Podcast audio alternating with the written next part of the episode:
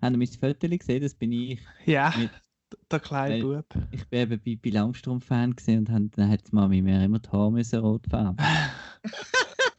Dann kann man fragen, dass deine richtige Haarfarbe ist. nein, nein, dort bin ich noch blond gewesen. Ja, Von unseren beiden Anzeigebildern sind wir also etwa gleich alt. Äh,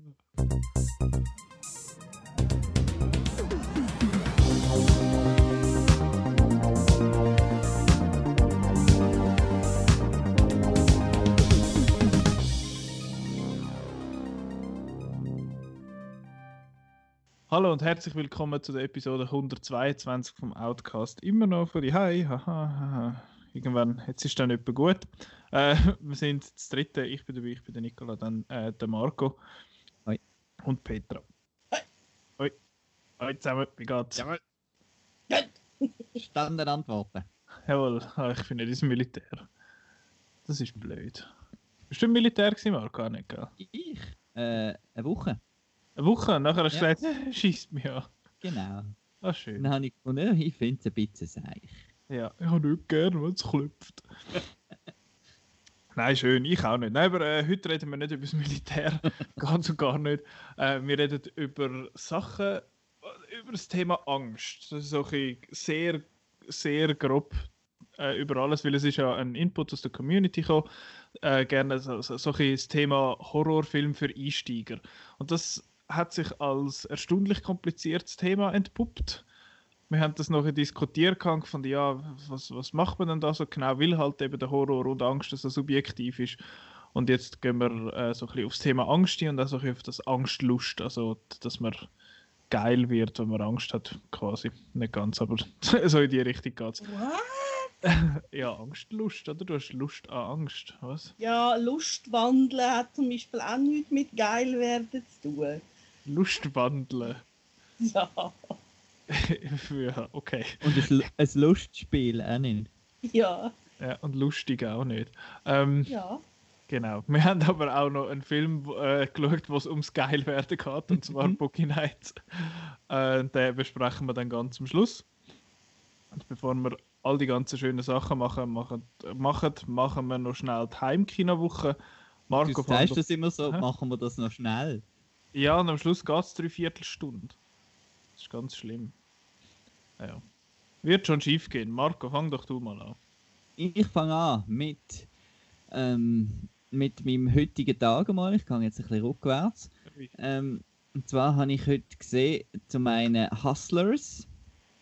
Das ist da der Film da mit der Jennifer Lopez, was so hoch gelobt bei gewissen irgendwie geworden Mhm. ist, was um, äh, wie sagt man das korrekt, exotische Tänzerinnen geht, wo, wo dann ihre äh, Wall Street Kunden die reichen Männer dann wollen ausnehmen. Das heisst, sie tun sie richtig mit Drogen abfüllen und dann Kreditkarten nehmen und dann Geld überweisen zu sich. Ja. Und ja, ja, also für die muss man ja kein Mitleid haben. Also sie werden natürlich auch so, so dargestellt und das ganze Ding und das dekadente Zeug. Ähm, jetzt, äh, ich bin ein bisschen enttäuscht von dem Film, weil ich habe die erste Hälfte habe ich recht cool gefunden, wo die Figuren vorgestellt worden sind. Und dann, wo das eigentliche Geklaue losgegangen ist und so, ähm, irgendwie hat es jetzt dann irgendwelche Hänger gehabt und ich irgendwie, also ich bin recht enttäuscht von dem Film. Äh, Hat auch jemand von euch gesehen? Nein. Nicht. Nee. ausgelassen. Aber der ist auch nicht allzu lange bei uns im Kino gelaufen, dort, habe ich gemeint. Weißt du Ja. noch, Kino? Hm. Ah, Damals. erinnern? Also J-Lo ist super und auch die, ähm, wie heißt sie? Constance Wu.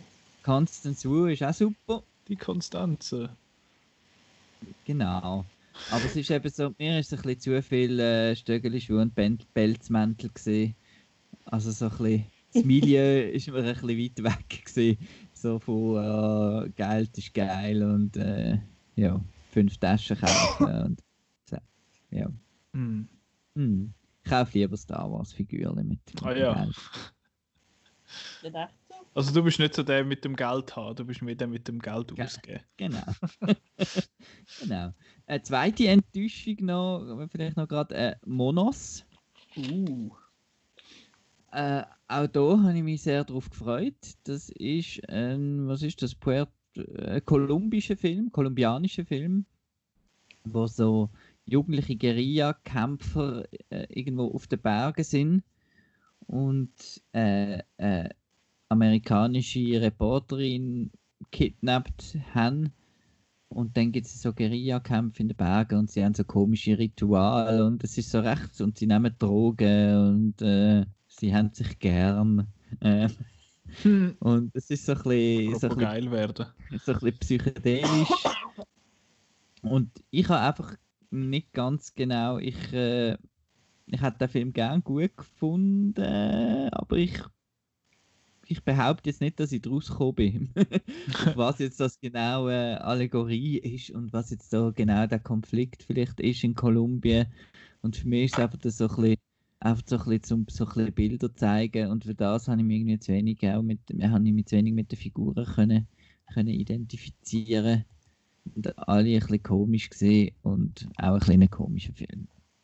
Okay, aber sonst ist der ja, glaube ich, noch gut weggekommen. Also, ja, ja, Simon hat eben, den das, noch gut eben, das sind jetzt zwei Filme, wo ich äh, nicht verstanden habe, wieso die so gut wegkommen. Und ich jetzt beide ein bisschen naja gefunden habe. Und dann kommt gerade noch genau der umgekehrte Effekt und das ist das Remake, das zweite Remake von Black Christmas, Hm. wo eigentlich noch in Schweizer Kinos hat kommen. Das ist der Film von 2019. Der hat äh, absolut viel Verrisskritiken und auch ähm, die wenigen Sterne, die es bei Outnow hat, sind wenige Sterne. Hallo Yannick. und das ist ein Film mit der Imogen Poots. Das gibt natürlich ein bisschen Bonus. da hat der Boner Bonus. Und dann, äh, also, ist der Film inszeniert von einer Frau, von der Sofia Takal. Die hat, glaube ich, bis jetzt noch nichts gemacht. Äh, nicht, oder hat sie schon. Doch, sie hat schon ein paar Sachen gemacht. Was sage ich da? Einfach so ganz, ganz, Voll ganz gelogen. kleine Indie-Sachen halt. Ich sehe eben da nicht richtig auf Letterboxd, ob es Kurzfilme sind oder la lange. Das sieht man irgendwie nicht. Weil ja Letterboxd einfach da so ein bisschen mir nichts, dir nichts, alles drauf, drauf. Ja, teilweise sogar Serien, total frech. Ja, es geht das Tiger. King und so. Auf jeden Fall Black Christmas ist äh, feministischer Slasher. Und der ist zwar wirklich äh, so mit dem Holzhammer oder besser gesagt mit der Schneeschaufel. Es geht genau um das Problem von den Fraternities und ähm, vom Consensual, Non-Consensual und äh, das Uni- Uni-Problem, wo wir auch schon viel darüber gehört haben in Amerika. Und das ist dann wirklich so ein bisschen an, im Rahmen von einem Slasher können dann natürlich die vier Frauen dann richtig äh, zurückschlagen. Und ich habe das mega cool und erfrischend gefunden. Und ja, äh, cooler Cast. Die, die vier Frauen sind alle sympathisch gesehen. Es ist auf PG-13 abgeschnitten worden. Das ist so ein kleiner, ein kleiner grosser Punkt im ganzen Release-Schedule, weil man hat ihn eigentlich mit R-Rated irgendwie abgedreht und dann hat sie gefunden, ja, sie wollte eben, dass das auch jüngere Frauen können schauen können, jüngere Mädchen, und darum hat sie es auf PG-13 abgeschnitten. Das ist so ein bisschen die offizielle Story. Und äh, ja, das Argument finde ich eigentlich gut, weil eben, es hat eine gute Message, der Film. Und ähm, es wäre einfach cool gewesen, wenn am Schluss, also jetzt nicht bei den Anfangskills, wo, wo, wo die Frauen sozusagen umgebracht werden, sondern dann eben am Schluss bei der Rache, wäre es halt schon cool gewesen, wenn es noch ein bisschen mehr abgegangen wäre. dann wären wir vielleicht noch ein bisschen mehr Juppie-Hui gesehen. Aber ich habe den mega cool gefunden und äh, mega verrissen überall und ja, Der hat das IMDb-Rating von 3,2. genau. Uff. Aber ich bin, eben, ich bin ja da amigs ein bisschen, ein bisschen gnädiger bei dem, bei dem Genre. Du bist einfach ein Querulant. Ich sage nur, was Shitweasels, ne? Was? Murmel, Murmelwürmer, das sind Ja, Murmelwürmer, Genau. Murmelwürmer.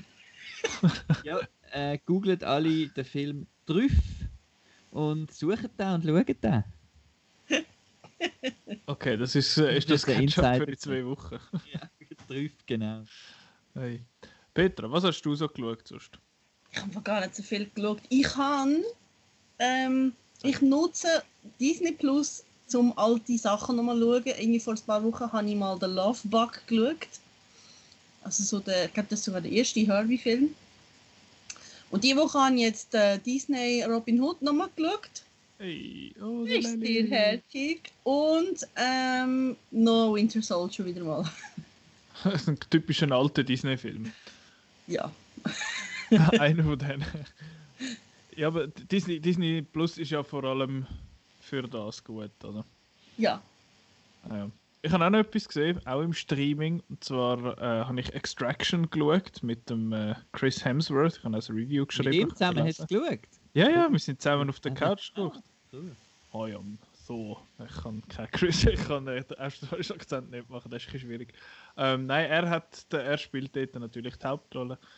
Er ist geschrieben und produziert von Joe Russo, also der Anthony Russo hat auch noch mitproduziert, aber der Joe Russo hat geschrieben, er hat da seinen eigenen Comic adaptiert in einen Feature-Length-Film und der, ähm, der Regisseur ist Sam Hargrave, der Stunt-Koordinator war bei vielen von diesen Avengers-Filmen und jetzt hat er zuletzt bei Endgame. Heißt, das ist so ein bisschen der, der Marvel, also Avengers-Kuchen in dem Sinn, wo da so zusammengeschafft hat, um den Film zu machen. Und es, ist, es basiert auch wieder auf einem Comic, der, und eben der Comic der heißt Ciudad.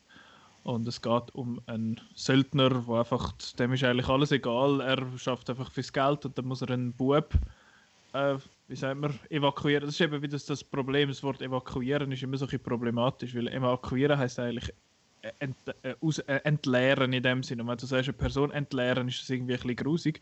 Aber äh, ja, muss, er muss den, den Bursch retten in dem Sinn, weil sein Vater, also dein Bub, sein Vater ist ein Drogenbaron und er ist von einem anderen Drogenbaron entführt und dann hat es dort äh, alle möglichen Sachen. Und also rein von der Geschichte und von den Figuren ist er ja ein bisschen doof. Also man, man versucht jetzt da dem Tyler Rake, was ein ultra cooler Name ist, vom Chris Hemsworth da so eine gewisse Tiefe zu geben. So, ah, er hat so eine düstere Vergangenheit und er macht das aus Gründen und so. Und das versucht man in anderthalb Szenen irgendwie so ein bisschen überzubringen. Und es klappt nicht ganz so, dass jetzt die zwei irgendwie Freunde werden und man das nachher ja, dass man jetzt das gross abkauft und auch die Figuren sind einfach ja, ein bisschen nichts.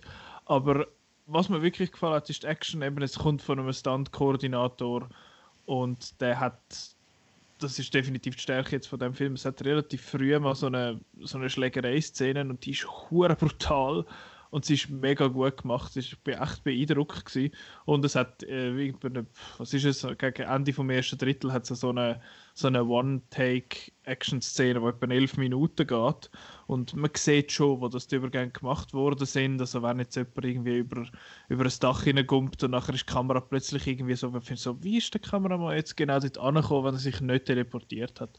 Aber das ist halb so wichtig. Weil das ist, ich finde es auch noch cool bei dieser Szene, dass sie eben nicht so gimmicky wirkt, wie sonst etwa mal ein, ein One-Shot von 1917. Und es trägt wirklich eigentlich zu der Spannung in dieser spezifischen Szene bei. Und sonst, die Action-Szenen sind wirklich cool inszeniert. Er ist einfach, ja, er ist einfach ein bisschen zu lang, finde ich, mit zwei Stunden für so einen Film.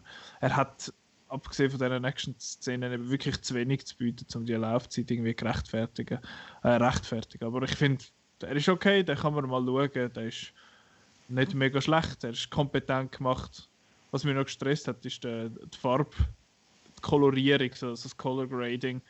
Es ist wirklich einfach, hey, es ist im Nahen Osten, es muss alles orange sein. Den Weißpunkt machen wir jetzt gel und dann schauen wir mal, was passiert. Und es ist einfach alles orange und es sieht teilweise recht scheiße aus. Es ist einfach sehr übertrieben.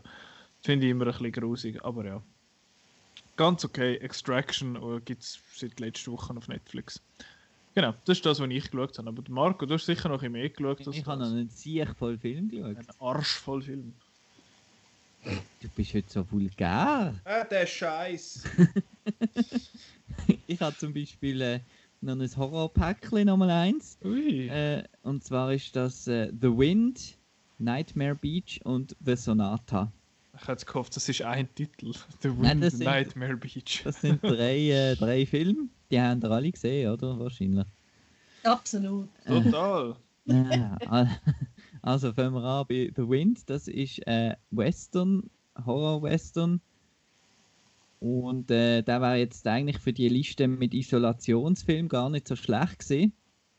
Ähm, wir haben hier auch wieder eine Regisseurin und es geht um eine Frau, die im Wilden Westen zu der Kolonialzeit halt im, in einem Haus lebt und dort ist halt so eben, der Mann ist auch arbeiten und äh, sie ist praktisch isoliert in diesem Haus, wo einfach im the middle of nowhere ist und dann gibt es neue Nachbarn und die eine mhm. Nachbarin hat das Gefühl, sie sei von einem Dämon besessen. Uh. Ja. Und dann weißt ist das so ein recht cooles Setting im, im Wilden Westen. Es, ist ein bisschen, ähm, es wird mit The Witch ein verglichen. Es ist auch so ein Slow Burn und es ist vor allem so ein aus der Kategorie spinnt sie jetzt oder bildet sie sich das ein oder ist da wirklich etwas komisch? Genau, und ich habe den recht cool und atmosphärisch gefunden. Der zweite ist von 1989, das ist Nightmare Beach. Und da geht es um einen Töff, äh, einen von einer Motorradgang, einen Gangster, der auf einem elektrischen Stuhl hingerichtet wird. Und äh, kurze Zeit darauf später, während dem Spring Break in, in Florida, taucht ein Mörder im Motorradhelm auf, wo seine Opfer äh, mit elektrischem Schock umbringt. Und die Polizei äh, hat irgendwie das Gefühl, ist jetzt der wieder auferstanden oder was läuft eigentlich? genau, und das ist äh, ein italienisch produzierter Slasher, der aber in Florida oh spielt. Und so typisch äh, halt äh, Giallo, äh, so richtig Argento mit der Musik von irgendeinem Typ von Goblin und 80s pur und alle die Frisuren am Strand und Surfer-Dudes und äh, coole, grusige Kills mit Augen, die rausquellen und ist ein recht cooler Film gesehen. Nightmare Beach heißt der. Und der letzte ist The Sonata. das ist ein Film aus dem Jahr 2018. Freya Tingley spielt Hauptrolle. Ich habe vorher noch nie von ihr gehört, aber sie ist recht gut in dem Film.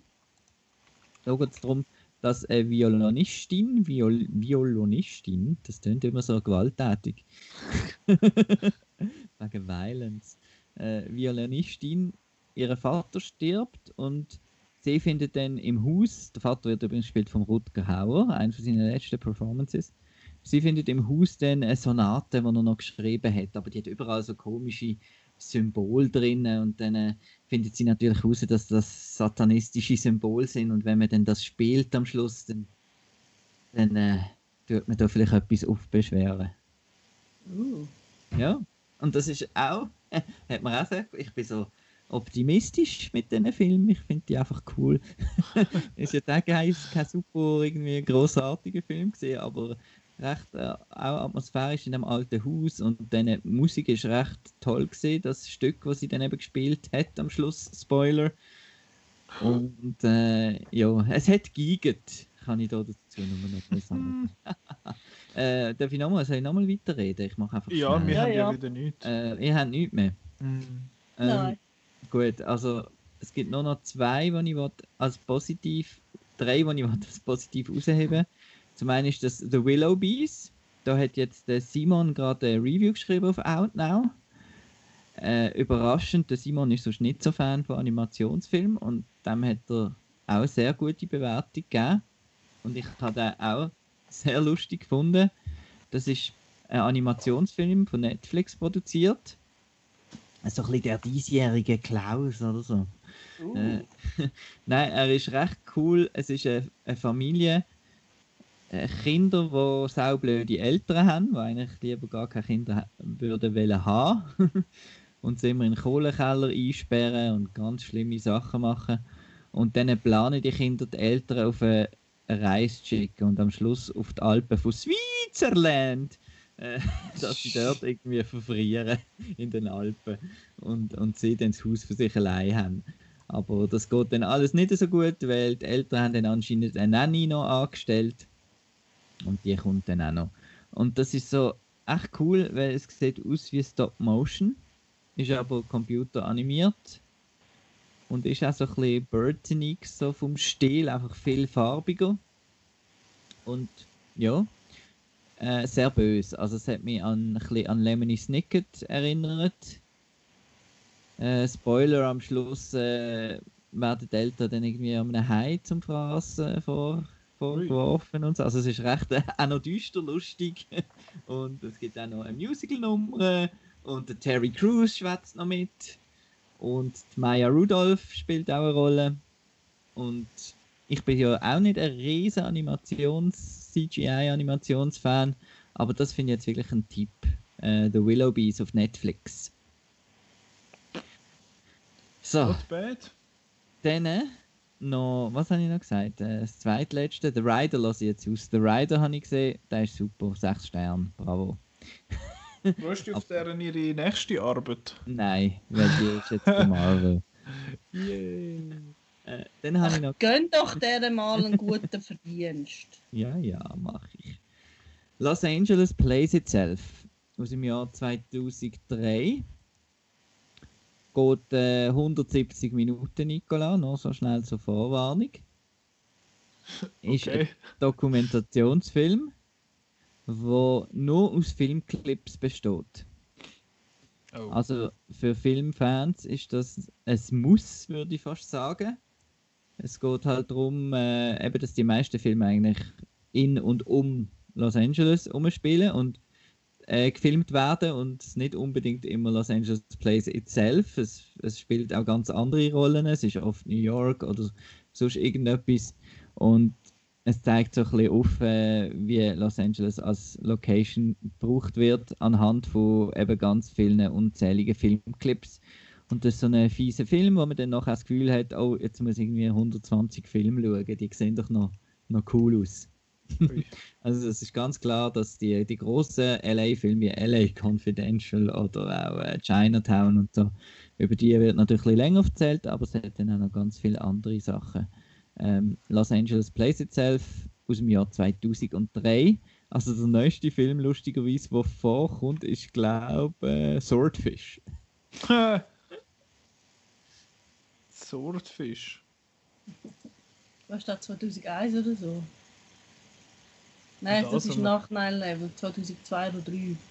Den habe ich, den habe ich den jetzt mal aus der Bibliothek ausgelehnt und mega geil gefunden. Also er hat einfach eine Anfangsexplosion und nachher passiert irgendwie nichts mehr, oder? Ist das die dort Oder ist mit die der Schluss super so- Zeitlupe? Genau, da? ja. Nein, am Ist Schluss kommt geil. noch die Szene, wo der, was der Bus irgendwie am, am Helikopter Ah, irgendwie genau. geschwungen wird und so. Und ja, Und der John Travolta hat eine lässige Frisur. Mehr weiss Ja, der, immer, immer. ich nicht. Und der Wer ist denn sagt, der- man muss, muss Ja, hacken, während er Ja, ja, ja. Job bekommt. und ich, er hat er dort nicht so eine komische Tastatur, die er so kann ausrollen kann. Ja. Fun Fact, ich habe so eine. ich habe sie noch bist nie so gebraucht. cool. Du bist halt ein Hacker. Ja, total. Ich kann mich teilweise nicht einmal einloggen bei Facebook. Was soll ich dann hacken?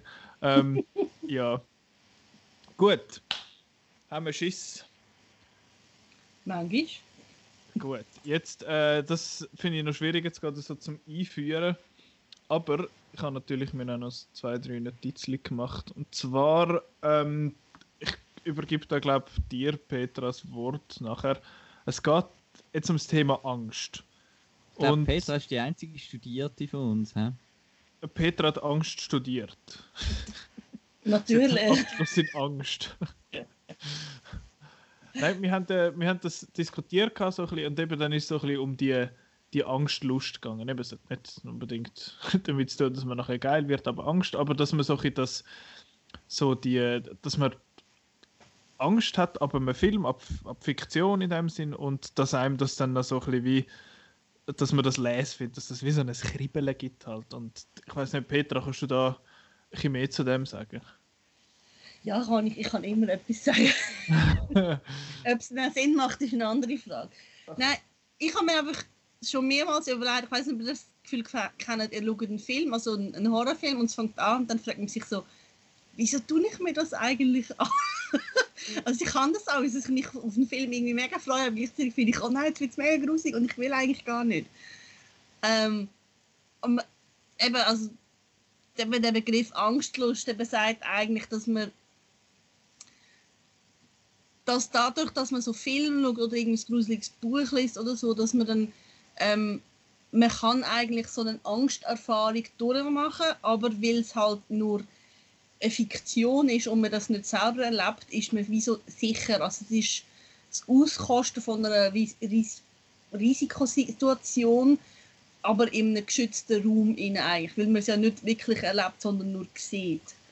Und dadurch da kann man wie so Stress abbauen und ja, irgendwie das beruhigt vielleicht auch. Also eben, man sagt eben angstlos, dass man eigentlich sich darauf freut, Angst haben, weil man weiß, es ist eigentlich keine echte Angst.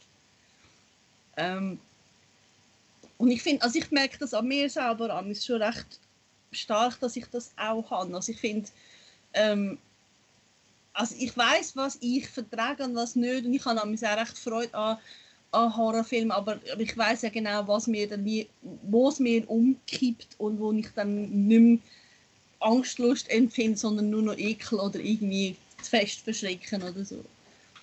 Und ich denke, so Angstlust merkt man auch, also ich kenne das halt, wenn ich im Kino arbeite, ähm, dass heutzutage hat es halt viel so Filme, die so auf, auf so Jumpscares machen und es hat so viele Leute, wo, wo man merkt, vor allem junge Leute, die ins Kino kommen, um einfach so ein bisschen, ein bisschen umschreien, also so wirklich so, auch, so, man könnte wie sagen, es ist auch ein bisschen blöd tun eigentlich, also man, man schaut etwas und dann, äh, äh, es ist eigentlich für gewisse Leute ist es wie, wie so eine Achterbahnfahrt, dass man halt auf so einen Film schaut.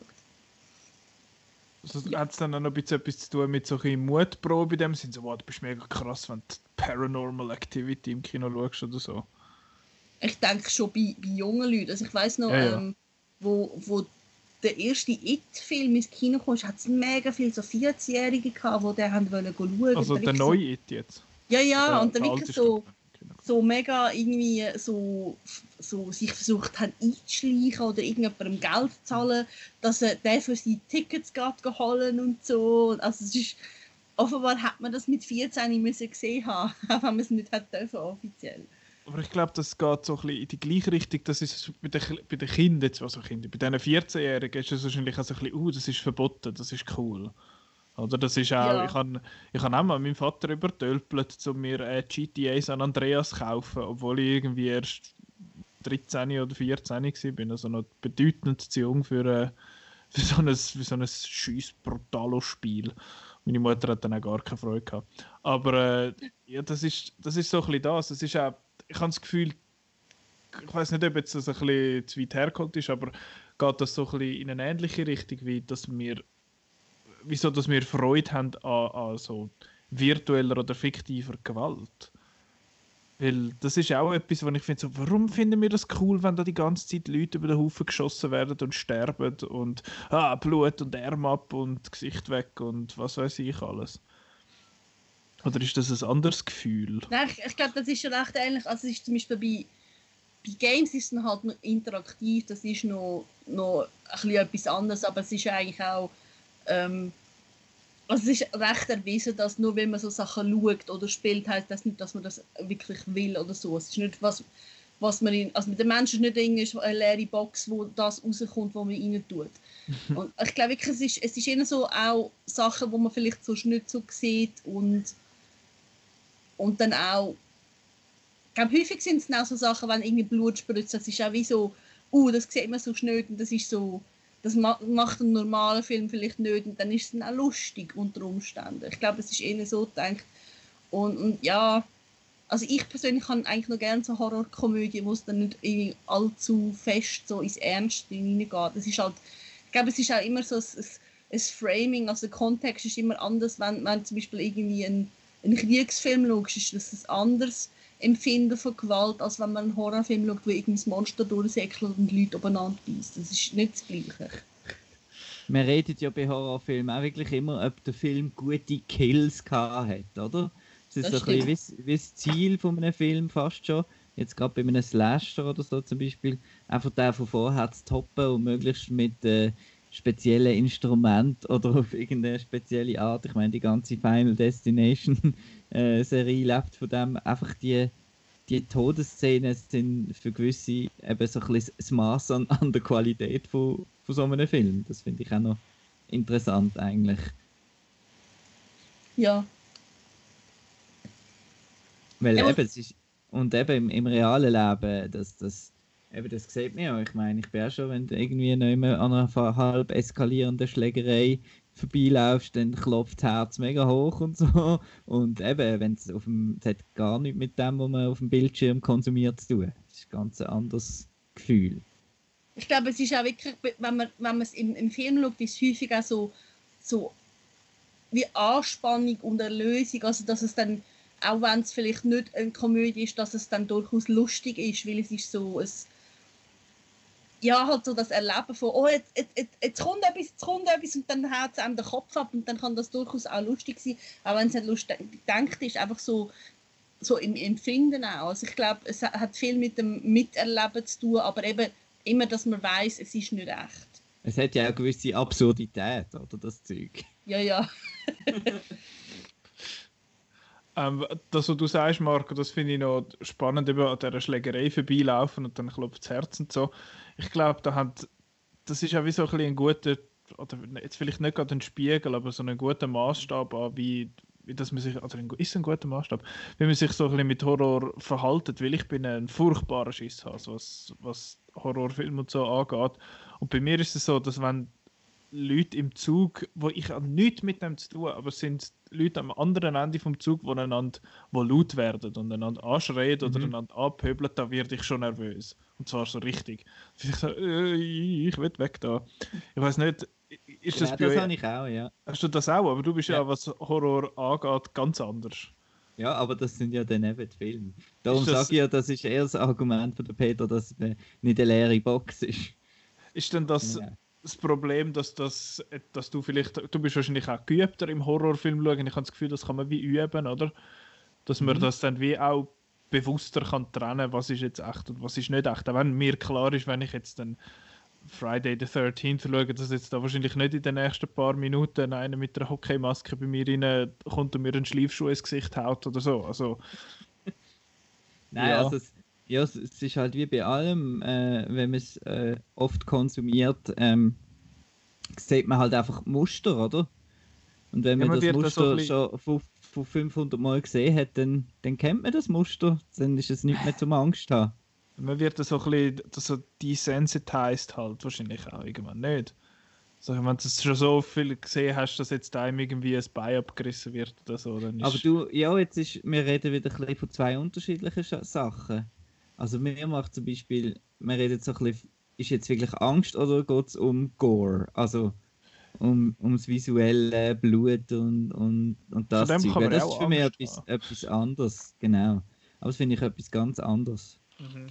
Ich glaube eben so, dass, dass man so ähm, Gore kann man sich glaube ich wirklich wie angewöhnen, dass es einem nichts ausmacht. Weil, weil man auch relativ schnell einfach sieht, ah, das ist kein echtes Blut, das ist irgendwie billige irgendwie Farbe oder so. Äh, oder irgendwie, das, das ist einfach, einer hat irgendwie so in seinem, in seinem Garage irgendwie ein falsches Bein bastelt irgendwie und, und mhm. das fliegt jetzt übereinander. Das kann auch sehr absurd sein. Äh, ich glaube wirklich so, so Szenen, wo wirklich Angst aufgebaut wird, also wo, wo man so eine Spannung hat, ich glaube, das ist etwas, wo man weniger so wirklich kann mhm. trainieren. Ich glaube, gewisse Sachen, also gewisse Leute können das gut vertragen und finden das cool und gewisse Leute vertragen das einfach überhaupt nicht glaube, das ist auch so ein bisschen der Typ. Mhm. Also es gibt auch sehr viel, wo, wo, eben, wo ich jetzt nicht vertrage und so, aber dann geht es halt mehr wirklich um Gewaltdarstellung im Sinne von eben, es ist irgendjemand, äh, weiß nicht, gefesselt und wird einfach irgendwie 10 Minuten mit dem Hammer verschlagen oder ist jetzt ein Bundesbeispiel, aber und schreit einfach die ganze Zeit. Das finde ich mega auch unangenehm und unnötig. Oder? Aber einfach so ein Slasher-Kill ist ja etwas, wieder etwas ganz anderes. Ja, aber du hast Angst, dass jemand mit der Spritze kommt. genau. genau. yeah. Ja, das sind, so, das sind so, so die kleinen Sachen, das geht mir einmal ein bisschen so. Das ist, nicht, das ist dann nicht Angst bei mir, das ist mehr so halt. Das, unangenehm. Ja, es ist wie so ein bisschen unangenehm. Da hast du zum Beispiel eben einen, einen Film bei äh, John Wick 3 oder so, wo du findest, oh, schau mal, er hat ihm voll die Axt ins Gesicht gerührt und so, und es ist mega brutal und alles. Aber nachher ist es viel, wenn, wenn sich so eine Ballerina den Zehennagel abreißt oder irgendwie der, oder er irgendwie jemandem ins Auge sticht oder ins Ohr oder so Zeug. Das sind die Sachen, wo, mir, wenn ich dann viel mehr finde, oh, okay, das ist jetzt das ist zu viel gewesen. Das ist dann das, was ich, was ich grusig finde. Aber eben, das ist wieder nicht nicht unbedingt das Thema Angst. Es hat ja, glaube ich, so eine, so eine berühmt berüchtigte Szene, glaube ich, was ist es? Ich habe den Film selber nicht gesehen, aber ich habe schon ein paar Mal davor gehört vom Texas Chainsaw Massacre Remake, wo eine irgendwie sich versucht an, eine Wand, an einer Wand zu heben und sich nachher ihre äh, Fingernägel so ablösen. Hast du das gesehen, Marco? Äh, ich wüsste nicht mehr. Ich habe nur schon ein paar Mal jetzt von dieser Szene gehört, dass die recht grusig sind. Aber ja. Aber ja, ähm, Fingernägel ähm, ist definitiv auch eine Problemzone bei mir. Problemzone. zum, zum Schauen meine ich, weil ich einfach schon, wenn man weiß, wie weh es macht, wenn man irgendeine Spritze unter dem Fingernagel oder irgendetwas hat, und dann kann man sich das irgendwie so wirklich vorstellen, oder? Bei mir ist es aber nur schon fast zu viel, wenn du mit dem, mit dem Schabberteil da vom, äh, vom Nagelclipsen musst unter die Nägel und so, so das ist einfach und nachher stellst du dir noch vor, dass dort die Leute anfangen dran rumreißen. Und ich habe mir mal mit der Nähmaschine durch den Fingernagel durchgenäht. Vielleicht hat es auch nachher Dann machst du das. Weil ich total untalentiert bin, was irgendwelche Maschinen angeht. Darum sollte man mich nie an einer Maschine schaffen lassen, die mich umbringen oder mir Schmerzen machen was, was ich ähm, es noch spannend finde, äh, bei mir jetzt persönlich ist, dass es schon von kleiner Kindheit auf eigentlich gesehen ist. So die ganze, äh, das haben ja viele Kinder, aber so ein bisschen die Faszination von, eben von, mir hat immer die Geisterbahn am meisten interessiert, wenn man irgendwo auf einem Jahrmarkt gesehen ist oder so einfach immer so ein bisschen das Unheimliche. Und ich habe aber trotzdem auch immer Angst gehabt, aber trotzdem wollte gehen, schon, schon irgendwie als Kind. Genau, und dann ist es auch so ein bisschen, äh, dann, äh, meine Mami erzählt mir immer eben, dass ich früher noch immer gesagt habe, wenn ich noch ein Skelett gesehen habe, also ein Figürle oder äh, irgendeine Abbildung, habe ich immer gesagt, oh, der ist herzig. so, so wie um die Angst davor eigentlich zu besiegen, oder? Das ist so ein bisschen habe ich, hab ich einfach gesagt, ah, das ist herzig. Das Dabei habe ich, hab ich nämlich ein bisschen Angst davor gehabt, oder? Habe es einfach mhm. nicht so bekämpft, sozusagen. Oh, also meine Schwester hat so dermaßen Schiss immer vor Skelett. Ein Kollege von mir hatte mal so, einen, so ein Skelett, so ein, was ist es, irgendwie 20 cm in so einem Kübel rein und der hat irgendwie cool ausgesehen. Und meine Schwester hat das gesehen und ist schreiend zum Zimmer rausgerannt. Und die hat einfach immer Schiss gehabt. Die hat eh vor allem Schiss gehabt. Sie hat auch wegen, wegen wie hat jetzt die hure Sendung geheißen, wo man irgendwie auf RTL gelaufen ist und so ein Dude reingelaufen ist und gefunden ah, ist das wahr oder haben wir alles frei erfunden? Wie hat das geheißen? Ähm, mit Jonathan Frakes. Kann sein, dass das... oder so. Ja, genau, irgendwie da. Sie ist, äh, weil dort mal Leute in einem äh, Lift stecken geblieben sind, ist sie nachher anderthalb Jahre lang nicht mehr Lift gefahren. Oh also, oh Gott. ja. Nein. Ähm, aber wie du sagst, Marco, das, du hast in dem Fall die Angstlust. Also du lässt dich bewusst ein auf etwas und weißt, dass du allenfalls mit Angst rauskommst. Also eben jetzt mit dem Thema Geisterbahn. Genau. Und wenn ich jetzt äh, ich suche das auch ein bisschen, wenn ich äh, einen Horrorfilm schaue, dann finde ich das wie ein eine, eine Qualitäts Merkmal. Weil das ist ja das Ziel eigentlich vom, vom Horrorfilm. Und ich finde, wenn der, wenn der mir dann wirklich ein bisschen Angst gemacht hat und ich vielleicht eben, wenn ich dann zur Nacht noch in den Keller gehe oder irgendwie, dass ich dann noch ein bisschen an den Film denke, dann finde ich, oh, ja, ist ein guter Film gesehen. ich glaube, ich habe die Angstlust halt eben wirklich nicht. Oder nicht in dem Ausmaß auf jeden Fall. Weil ich ich habe nie gern so Geisterbahnen gehabt. Also ich bin einmal gegangen, weil dann findest du, oh komm ich gehen und dann findest du, ja okay, dann halt. Aber selbst, selbst so die, die einfachen Sachen, eben so im Europapark oder irgendwie, wir sind auch in den Universal Studios gewesen, und auch dort versuchst du es doch dann wie so ein bisschen zu überspielen. Das findest du, oh, dort hinten ist einer und dort kommt einer raus und dort ist einer so, haha, ich habe gar keine Angst, bitte lass mich in Ruhe. Also ich finde, ich, ich habe das eben nicht und darum das ist glaube ich auch der Grund, der Hauptgrund, warum ich nicht so gerne Horrorfilme schaue, nehme ich jetzt mal an. Ist das so, liebe Wissenschaftlerin? ich, ich glaube schon. Also ich, mein, ich glaube, jeder merkt eigentlich relativ schnell, was man gern hat und was nicht. Und ich habe eigentlich eigentlich noch gern so Angst, aber ich weiß halt auch genau, was ich nicht vertrage. Zum Beispiel, ich, also bei mir ist es so, ich habe ich habe so Probleme mit gewissen visuellen Sachen. Also ich habe ich ich kann zum Beispiel kein Hai anschauen. Und ich würde nie so einen Hai-Film schauen, einfach weil ja, Hai sind so grusig. Ja, und die machen mir auch wirklich Angst. Und ich komme dann Albträume über und so. Und einfach Hai, also wenn, wenn irgendwo ein Film Hai ist, ich hätte mir die Hand vor, vor das Gesicht. echt, ich mache das am Kino. Also ein Trailer, so Augen zu, einfach, ja. Aber, aber ich, ich meine, so Zombies und so macht mir kein Problem, wirklich, da schaue ich alles Mögliche und so. Es ist, mehr, ich weiß, gewisse visuelle Sachen sind bei mir, die recht angeben. Ähm, und andere Sachen, ja, zum Beispiel das so, haben mir nie ein Problem gemacht. Ich habe auch Kollegen, die eigentlich das recht grusig finden, finde. Total easy.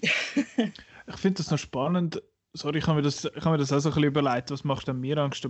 Mir sind es weniger so die visuellen Sachen. Vielleicht ist es auch noch schwierig jetzt, weil ich eben nicht wahnsinnig erfahren bin, was Horrorfilm angeht, ob es dort vielleicht noch weitere Sachen gibt, die dann eine Angst würden auslösen. Aber was mir oft Angst macht, ist, ist mehr, sind mehr Konzepte als, als wirklich äh, visuelle Sachen. Also bei mir, ich habe das, mir das so ein bisschen überlegt und ich habe das Gefühl, es ist so ein bisschen, wenn es um äh, hui, you're about to be signed out. Nein, lieber nicht. Blöder Computer.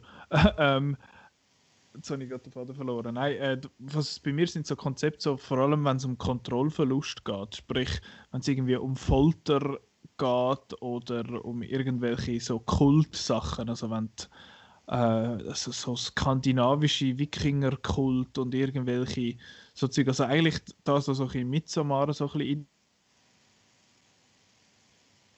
Hat sie ihn jetzt ausgeloggt? Ähm, ich glaub's. ja. Ui.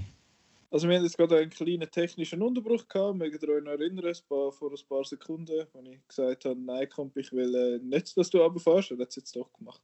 Äh, wir sind stehen geblieben bei, ähm, beim Thema von was haben wir Angst und ich habe gesagt, Konzept, gewisse Konzepte, so Wikinger und Kult und so Zeug. Und eben das ist das, wo zum Beispiel eben Midsommar so ein bisschen drin hineingeschlagen hat. Midsommar hat mir jetzt aber dort nicht so in dem Ausmaß mitgenommen, weil es noch ein bisschen, weil es, es hat es wie so ein bisschen nett dargestellt. Das ist wie so ein bisschen das Hinterrücks gewesen. Es ist so ein bisschen, es ist, es ist ein bisschen komisch. Äh, ich habe mit so einen coolen Film gefunden, mir hat gefallen, aber er ist so ein bisschen, hat jetzt nicht so in die Angst reingeschlagen. Aber sonst ist es so ein bisschen der, eben der Kontrollentzug. Das, das, das ist aber auch etwas, wo ich das Gefühl habe, ist einfach etwas, was ich in einem Film sehe, wo mir, wo mir aber im echten Leben Angst macht so ein der, oh, ich weiß gar nicht, ich weiß nicht mehr, was ich mache und Zeug und Geschichten. Ich weiß nicht, ist das bei euch auch ein bisschen so oder ist das, ist das ein bisschen abstrakter, dass ihr vor Zeug Angst habt in Filmen, wo, in echt, wo nichts mit echt zu tun haben, außer Marco bei dir mit der,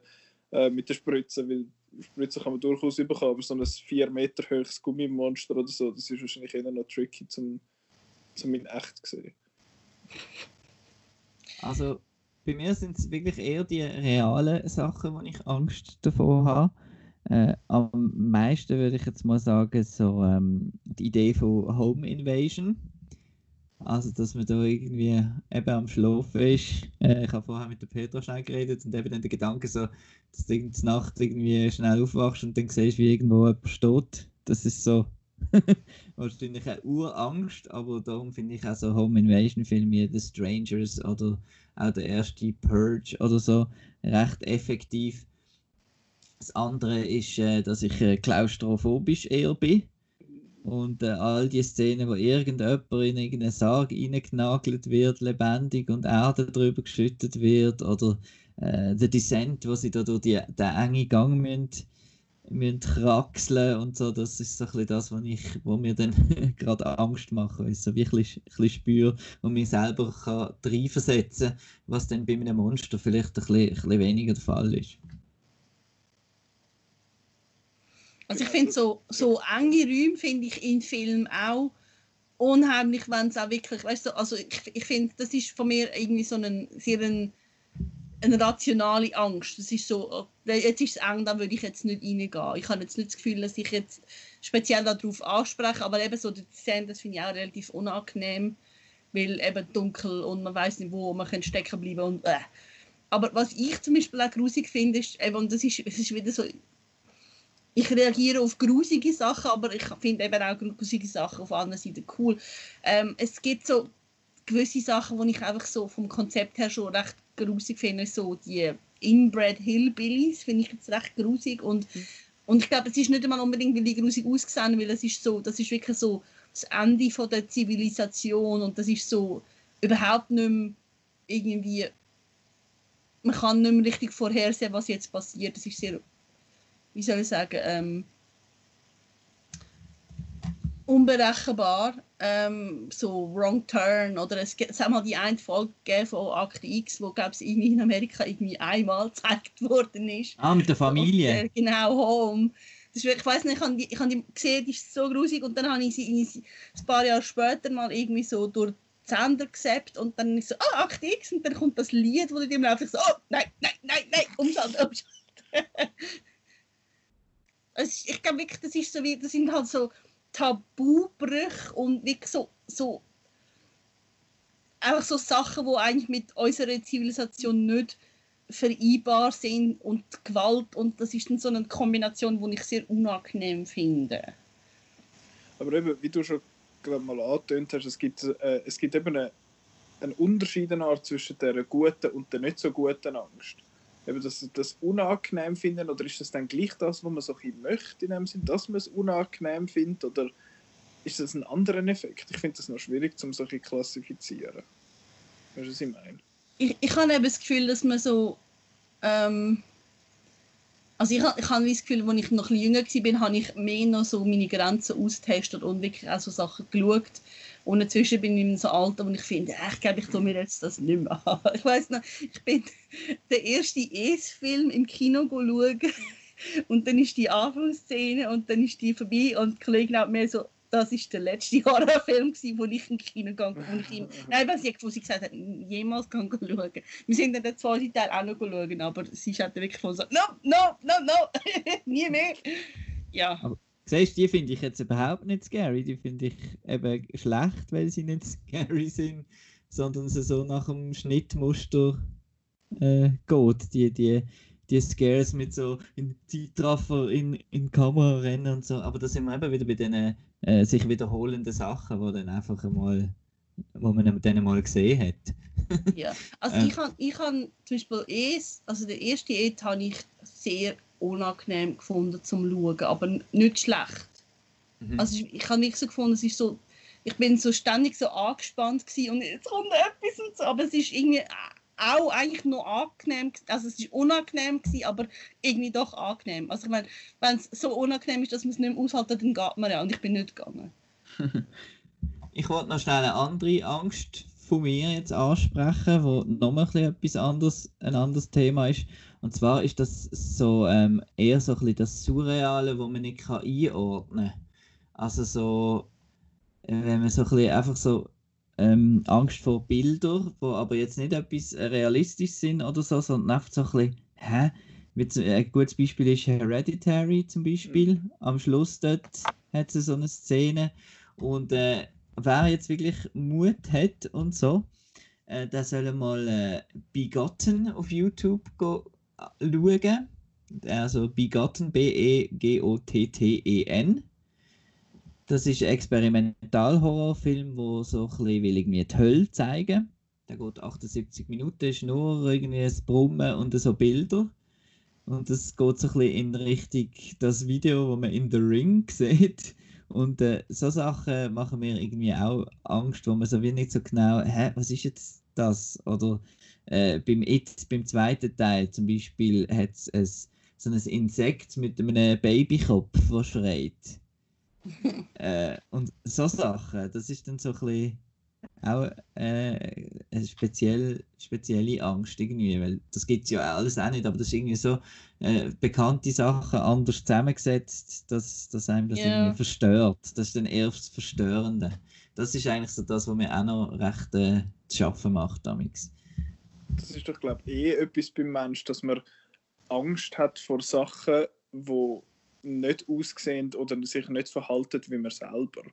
Darum haben Leute Angst vor, vor Spinnen zum Beispiel, weil die, die das hat einfach zu viel Beine oder, oder so. Oder auch der mit der Schlange zum Beispiel. Obwohl das bei uns jetzt zum Beispiel eigentlich eine relativ irrationale Angst wäre, dass, weil die Chance, dass du in der Schweiz an einer was weiß ich, Boa Constrictor über den Weg laufst, einfach so, wenn du gehst, posten im Mikro, das ist relativ klein, die Chance. Ähm, aber trotzdem hast, hat man irgendwie Angst so vor dem, wie es einfach komplett fremd aussieht und, und, und komisch aussieht. Und ich habe das Gefühl, im Film wird auch etwa die mit dem geschaffen, eben so mit diesen Monsterfilmen und so. Ja, so wie Alien, wo, wo Sachen, die innen sind, aus, wo innen sollten sein, sind außen. Das ist einfach so Sachen, die wie falsch zusammengesetzt sind. Mhm. Und umgekehrt gibt es auch sehr unheimliche Sachen, die sehr ähnlich sind wie etwas, was man kennt, aber doch nicht. Zum Beispiel Puppen.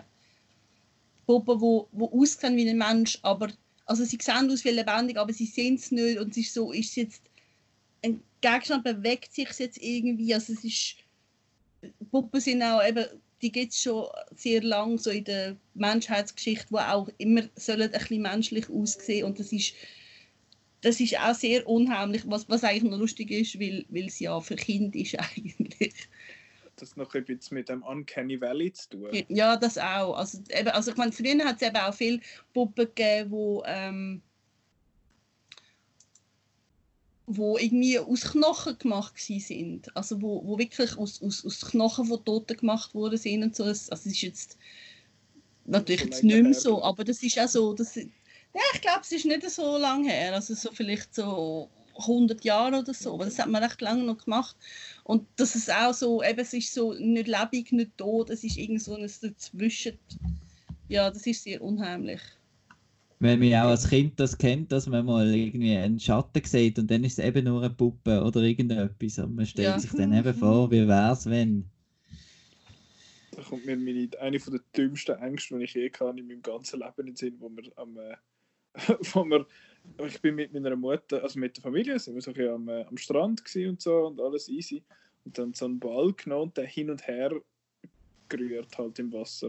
Und dann ist der auf dem Wasser gelandet und hat dann, es hat einen Schatten gegeben auf dem Boden und ich, hab, ich bin überzeugt gewesen, das ist ein Rochen, der dort unten ist. Und ich hatte so Schiss gehabt, den Ball aufzulupfen, weil es dort den, den blöden Schattenrochen am Boden hatte. Und meine Mutter hat mich so dermaßen ausgelacht.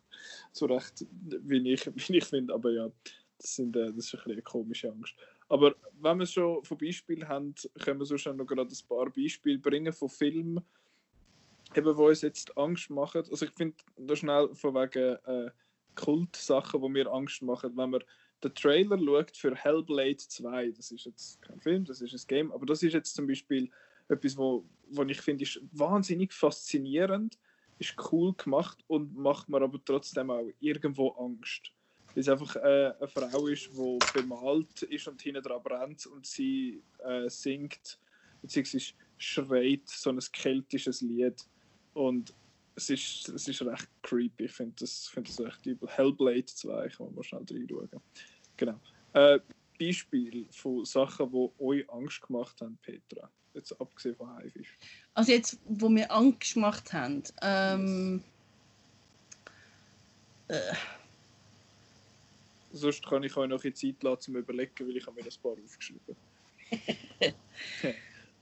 ich habe Also ich kann als, Ja. ich kann so schnell etwas sagen, ich habe als Kind, also ich bin, weiß nicht, mit elf oder so, habe ich die, die erste Version geschaut von Friedhof der Kuscheltiere. Und das ist sehr grusig und ich habe dann wirklich Jahre, viele Jahre lang habe ich keine Stephen King Verfilmung schauen. Ich habe immer Albträume bekommen. Aber schon von ihr mit dem Rücken, oder? Was? Oder wa was? Nein, was ist das gewesen, wo der meiste Angst? Also ich finde Dings einfach so schlimm. Wie heißt sie? Sie, wo da die Krankheit hat und sich so verbiegt und so. Das...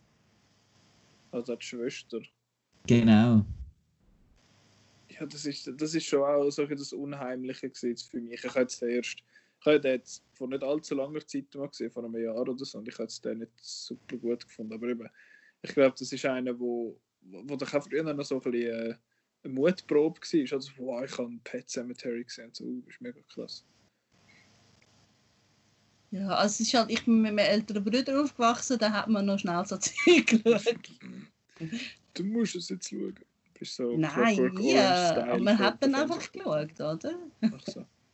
Fair enough. Ähm, ich habe äh, den vorher erwähnten Hereditary notiert, weil der hat mit vielen Sachen gespielt. Ich finde zwar eben, ich glaube, Marco, dir hat das noch gefallen, aber es hat so viel, gegen den Schluss so ein paar relativ goofy Sachen, so mit Geist und so Zeug.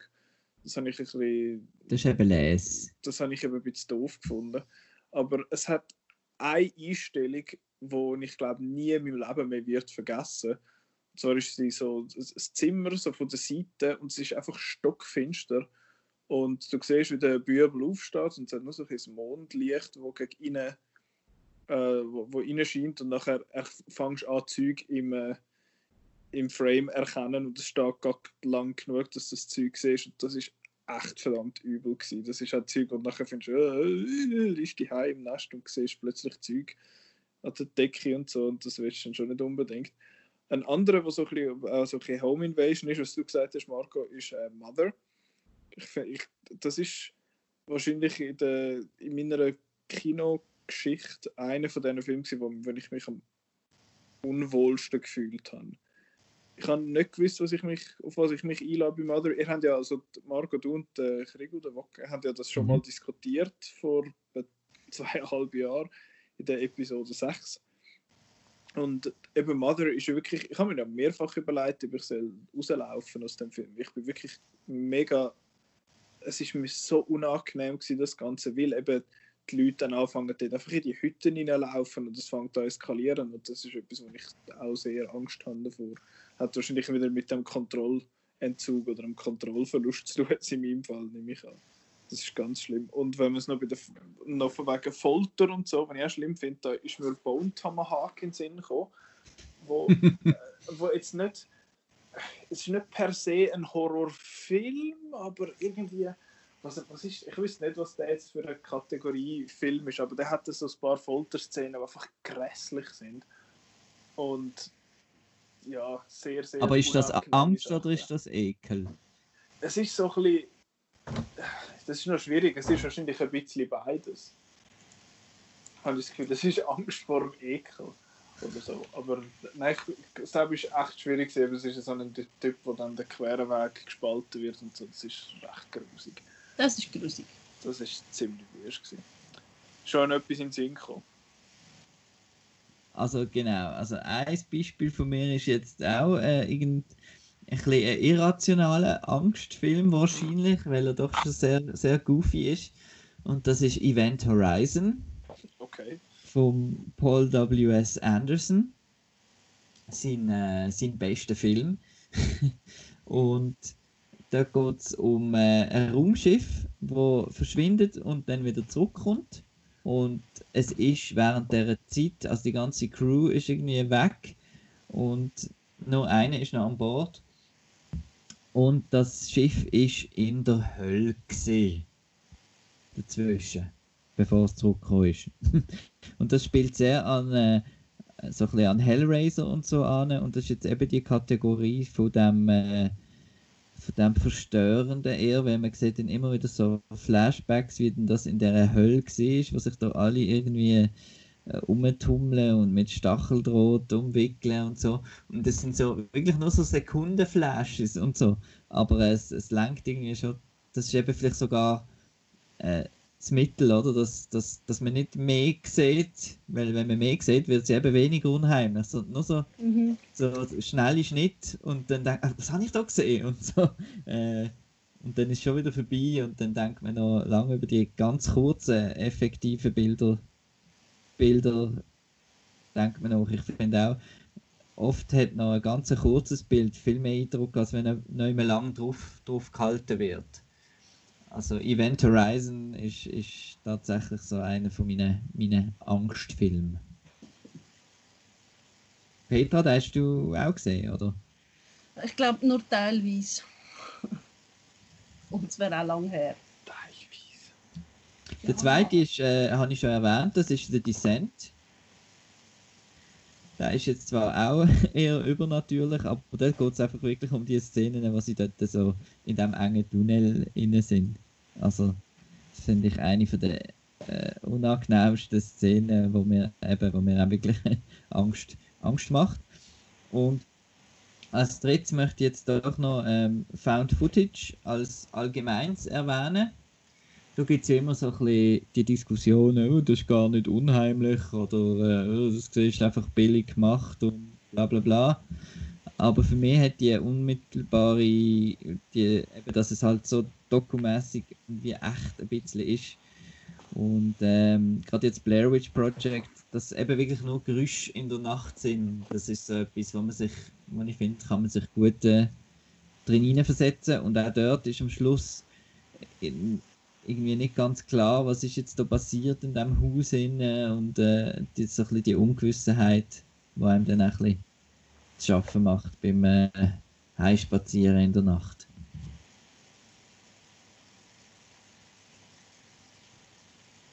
Also mir machen ähm, nicht irgendwie spezifische Filme jetzt Angst, sondern es gibt einfach gewisse Sachen, die ich eigentlich nicht mehr schaue inzwischen. Das sind so Torture Porn, finde ich überhaupt nicht interessant. Ich, ich habe einfach gemerkt, dass ich ähm, ich habe gerne Sachen, wo, wo der Held kann davon kommen Und wenn man merkt, wie bei Torture Porn, dass es häufig einfach nur darum geht, Leute genüsslich aufzuschlitzen, dann finde find ich das nicht interessant. Man muss können davon kommen. Und auch nicht sehr gut finde ich ähm, so Serienmörder-Sachen, weil es ist mir wie zu real. Es ist wie so, uh, das kann es ja echt geben und so, ja.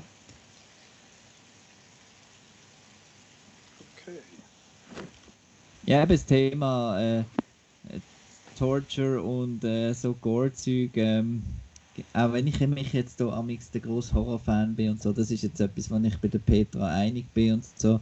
Also es gibt dann schon Film, wo ich dann auch finde, das ist jetzt zu. Äh, also ich habe vor allem Mühe mit. Gut, das richtige Wort ist wahrscheinlich Sadismus.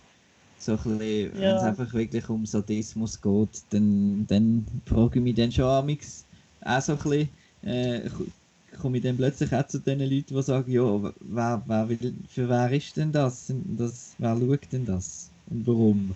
Das verstand ich dann auch nicht. Obwohl ich auch gerne grusige Sachen schaue. Aber es gibt so wie so eine Grenze, die ich dann finde, ist einfach nur icky. Das ist einfach ein Scheiß. ähm, aber jetzt möchte ich gleich noch ganz schnell auf das eingehen, von wegen, obwohl wir gefunden haben, das ist schwierig, von wegen Einsteiger in, in das Ganze. Eben, ich habe das Gefühl, man muss wie so ein bisschen können einschätzen, vor, vor was dass man Angst hat. Weil man, man hat ja nicht einfach vor allem und jedem Angst, nehme ich jetzt mal an.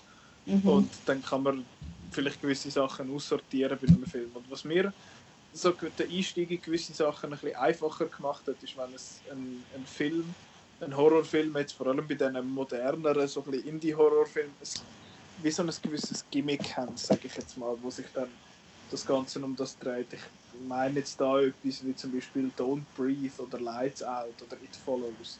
Das, ist einfach, das sind so Sachen, wo, wo eine spezifische Idee verfolgen, It Follows verfolgen, und das relativ konsequent und schnörkellos umsetzen. Aber und, siehst du jetzt eben, Don't Breathe zum Beispiel ist mir jetzt schon fast wieder ein bisschen zu weit gegangen mit Der dem ist richtig eklig, finde ich. Alles, was in dem Keller passiert, ist einfach eklig. Das ist so ein bisschen dann Genau, so, aber eine gewisse Zeit wird es dann recht grusig, aber ich finde er hat coole Ideen und vor allem ist er am Anfang ist ja so ein bisschen, was mit dem spielt, eben Don't Breathe, es geht um einen, äh, um einen Mann, der nichts mehr sieht, ein blinder Mann, das gespielt von Stephen Lang und es hat eine Gruppe so Teenager, die bei ihm einbrechen und versuchen, Zeug zu klauen von ihm. Und dort geht es dann halt darum, dass er ja, irgendwas ist ein Kriegsveteran oder, oder etwas und sich dann halt wehrt. Und es ist, es wird sehr mit dem gespielt, eben, du darfst keinen Mucks machen und so. Das finde ich, find ich eine recht coole Idee und es geht eben eigentlich vor allem um das und man spielt eigentlich mit dem. Es geht, es spinnt nachher noch ein bisschen weiter mit dem Zeug im Keller und so. Deshalb ist mir jetzt aber irgendwie nicht so schwer gefallen, weil er eben sehr fest eigentlich als Thriller funktioniert lange Zeit, weil er einfach spannend ist, du uh, verwünscht es jetzt oder nicht. Ich finde, A Quiet Place zum Beispiel ist, ist von der Idee her relativ ähnlich. Er hat zeichnet es noch eine größere Welt rundherum, aber den finde ich, find ich auch relativ cool. Und eben It Follows ist, ist spannend, finde ich, weil es ein einfaches Konzept ist und eben das gleiche auch bei äh, Lights Out. Lights Out ist der David F. Sandberg, stimmt das? Ja der, wo Shazam nachher gemacht hat, wo ja auch gewisse Horrorelemente drin hat. Erstaunlicherweise mit diesen, was sind es gewesen, die Huren Todsünden da personifiziert worden sind. Also das sind solche die, die ich okay gefunden habe zum Einsteigen. Hereditary habe ich nur geschaut, weil alle gefunden haben, oh, den muss man gesehen haben und so, und dann habe ich den halt auch geschaut und schlussendlich dann auch super gefunden, aber der hat, dort habe ich dann schon ein bisschen Schweißhand am Schluss, muss ich sagen. Aber ich finde jetzt deine Beispiele noch recht krass. so. Also das sind auch Filme, wo, äh, eben, wo ich auch sehr äh, schlimm und unbehaglich gefunden habe. Ich finde, die sind einfach öfters mehr spannend als, als angsteinflößend, habe ich irgendwie so ein Gefühl. Ähnlich geht es mir. Ich finde, einer von meinen Lieblingsfilmen aus den letzten paar Jahren ist Get Out. Und Get Out gilt offiziell als Horrorfilm, aber der hat einfach der hat einfach wie noch ein bisschen mehr zu bieten, als einfach nur, ui, ich habe dich jetzt verschreckt, weil etwas schnell um die Ecke gekommen ist und so. Ich finde einfach die, dass, dass man auch wenn man jetzt nicht, wenn man jetzt nicht super horroraffin ist, dass man da gewisse Muster schon, nur schon vom Framing und so kann erkennen und das finde ich dann halt relativ lang. Wenn ich dann etwas schaue, wie zum Beispiel Silent Hill 2 oder so, Revelations oder wie auch immer das eigentlich geheißen hat, Retribution, wie auch immer, das, das finde ich dann einmal relativ langweilig. Und gut, ich bin halt eh nicht so Fan von dem, von dem Geisterbahn-Horror, wo einfach, uh, jetzt ist es schnell still und dann, oh, was passiert? Und dann kommt ein lautes Geräusch und jemand schreit und dann verschreckst du. Das ist eben lässig. Ich finde das eben langweilig. Das, ist, das, das finde ich so die doof Angst. So die Geisterbahn-Angst, die ich eben ein bisschen blöd finde. Geisterbahn ist toll. Geisterbahn. Ähm, ja, Also ich kann-. Ich Ja, habe. It Follows auch mega gut gefunden. Ich finde, es ist so. Erstens mal, das ist so ein Film, wo, wo eigentlich Figuren nicht groß irgendwie charakterisiert werden, vor allem ihre Kollegen nicht, aber die Leute sind einem gleich sympathisch und es gibt halt viele Horrorfilme, wo einem die Leute völlig egal sind.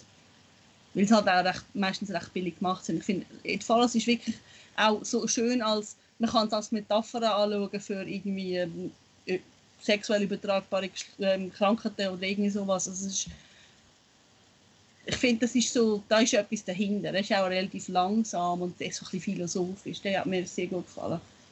Ich finde das eben noch spannend dann bei diesen, bei diesen Horrorfilmen. Eben, wie wir schon auch haben müssen herausfinden, es, es kommt so auf die Person drauf an, was einem gefällt und was einem Angst macht und was nicht und was man angenehm findet und was nicht. Aber ich finde auch noch, so, zumindest wenn ich die in Erinnerung habe, die, die ich erwähnt habe, relativ, mit relativ wenig Gore und brutalem so Blut und Gedärme und so Zeug aus, zum, zumindest im exzessiven Fall. Also ich meine, Get Out hat dann gegen den Schluss auch ein paar so, ein bisschen so Sachen, aber jetzt auch nicht, wo irgendwie grob überbordet oder so. Und das ist ja aber das ja nicht das, jetzt haben wir ja, das ist nicht das, was Angst macht. Angst ist ja die ganze Stimmung, oder? Dort, dort unten in dem Keller und, und so weiter.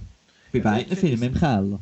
ich ich finde es dort eben dann noch schwierig für mich jetzt zum Unterscheiden, habe ich jetzt Angst oder finde ich es einfach spannend. Das ist, finde ich, aber nicht ganz so einfach zum Auseinanderhalten. Ja, ich hätte da sonst noch eine Empfehlung und zwar gibt es einen Film, den ich schon mal erwähnt habe in dem Podcast, The Hole von Joe Dante. Ähm, dort geht es auch um Angst. Und zwar ist das äh, so eine Familie zieht ähm, in ein neues Haus und dort hat es im so Keller, Garage, hat so ein Loch im Boden. Und da hat so äh, Falltüren drüber und ganz viele Schlösser und sie machen die Schlösser auf und es ist einfach so ein Loch ohne Boden.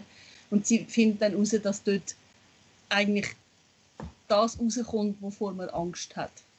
Und Das ist jeder so sieht dann halt etwas anderes. Oder bei It, das ist ja auch ein bisschen so, oder? Ja, ja. Und es ist so, so ein Film, ich glaube, der, der wäre wirklich noch gut so als Einstieg, weil er ist, es geht auch um Kind, also das jüngste Kind ist irgendwie 10, die ältesten zwei sind irgendwie, nicht, 16, 17 oder so. Und ich finde, es ist schon so ein bisschen, ähm, also ich finde nicht, nicht wirklich grusig, ich, ich kenne Leute, die den grusig finden, aber die vertragen dann nicht. Ähm, ich finde, es wäre ein schöner Einstieg, weil es auch wirklich, also es wird thematisiert, wovor man Angst hat eigentlich. Und es ist auch das Kämpfen gegen die Angst, finde ich cool. Einer von, vielleicht kann man einen empfehlen, den der Marco super findet, und zwar Scream. Das ist jetzt auch einer, wo, wo du mir gezeigt hast, Marco, den haben wir zusammen geschaut. Und eben, Mhm. ich bin ja nicht, ich habe nicht wahnsinnig viel von diesen Filmen gesehen, wo sich jetzt Scream darüber lustig macht in dem Sinn, oder also darüber lustig macht, wo er auseinander nimmt. Und trotzdem habe ich, habe ich den mega cool gefunden. Der ist, eben, wie du sagst, Peter, der hat zum Beispiel coole Figuren drin, wo, wo, Mhm. wo mir gefallen. Er hat eine spannende Handlung. Es, hat so ein bisschen, steht da so ein bisschen das Guessing Game in dem Sinne im Vordergrund. So, wer ist es jetzt gewesen und was ist es? Es ist nicht einfach nur Mord und Totschlag, sondern er ist einfach, er ist noch ein bisschen cleverer. Er hat noch ein bisschen etwas mehr zu bieten. Und das finde ich bei diesen, bei diesen Horrorfilmen eigentlich relativ spannend. Weil das kann allenfalls auch ein bisschen von der Angst ablenken. Ich weiß nicht. Also was für mich jetzt noch nicht der offensichtliche Einstieg Horrorfilm ist noch nicht genannt worden. Und äh, das ist ganz klar, finde ich, Poltergeist.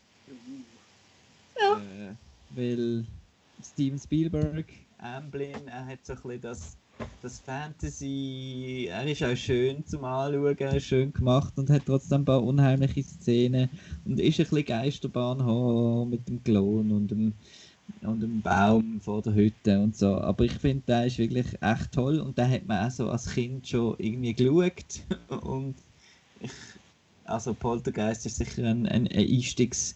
Äh, was ich auch als Einstieg eigentlich würde empfehlen, ist, dass man wirklich ein bisschen in die 80er Jahre zurückgeht und dort halt, weil dort ist es halt noch nicht so modern und darum für gewisse Leute äh, noch nicht so angsteinflößend, weil halt eben Make-up-Effekte nicht so toll sind oder die Musik ein bisschen auf dem Sündigen geklimpert ist und so. Also finde ich, man kann gut mal mit dem, äh, und der ist unheimlich, mit dem äh, Nightmare on Elm Street, mit dem ersten Teil von Wes Craven anfangen, wenn man mal so ein bisschen das zu, zu, zu den ganz großen äh, Figuren jetzt im Horror zustoßen, finde ich, der ist auch, wie du sagst, ein bisschen mehr als, als einfach nur geschlachtet. Es geht um Träume und so und um die Angst in Träumen und ist eigentlich auch recht clever konstruiert, finde ich. Mhm.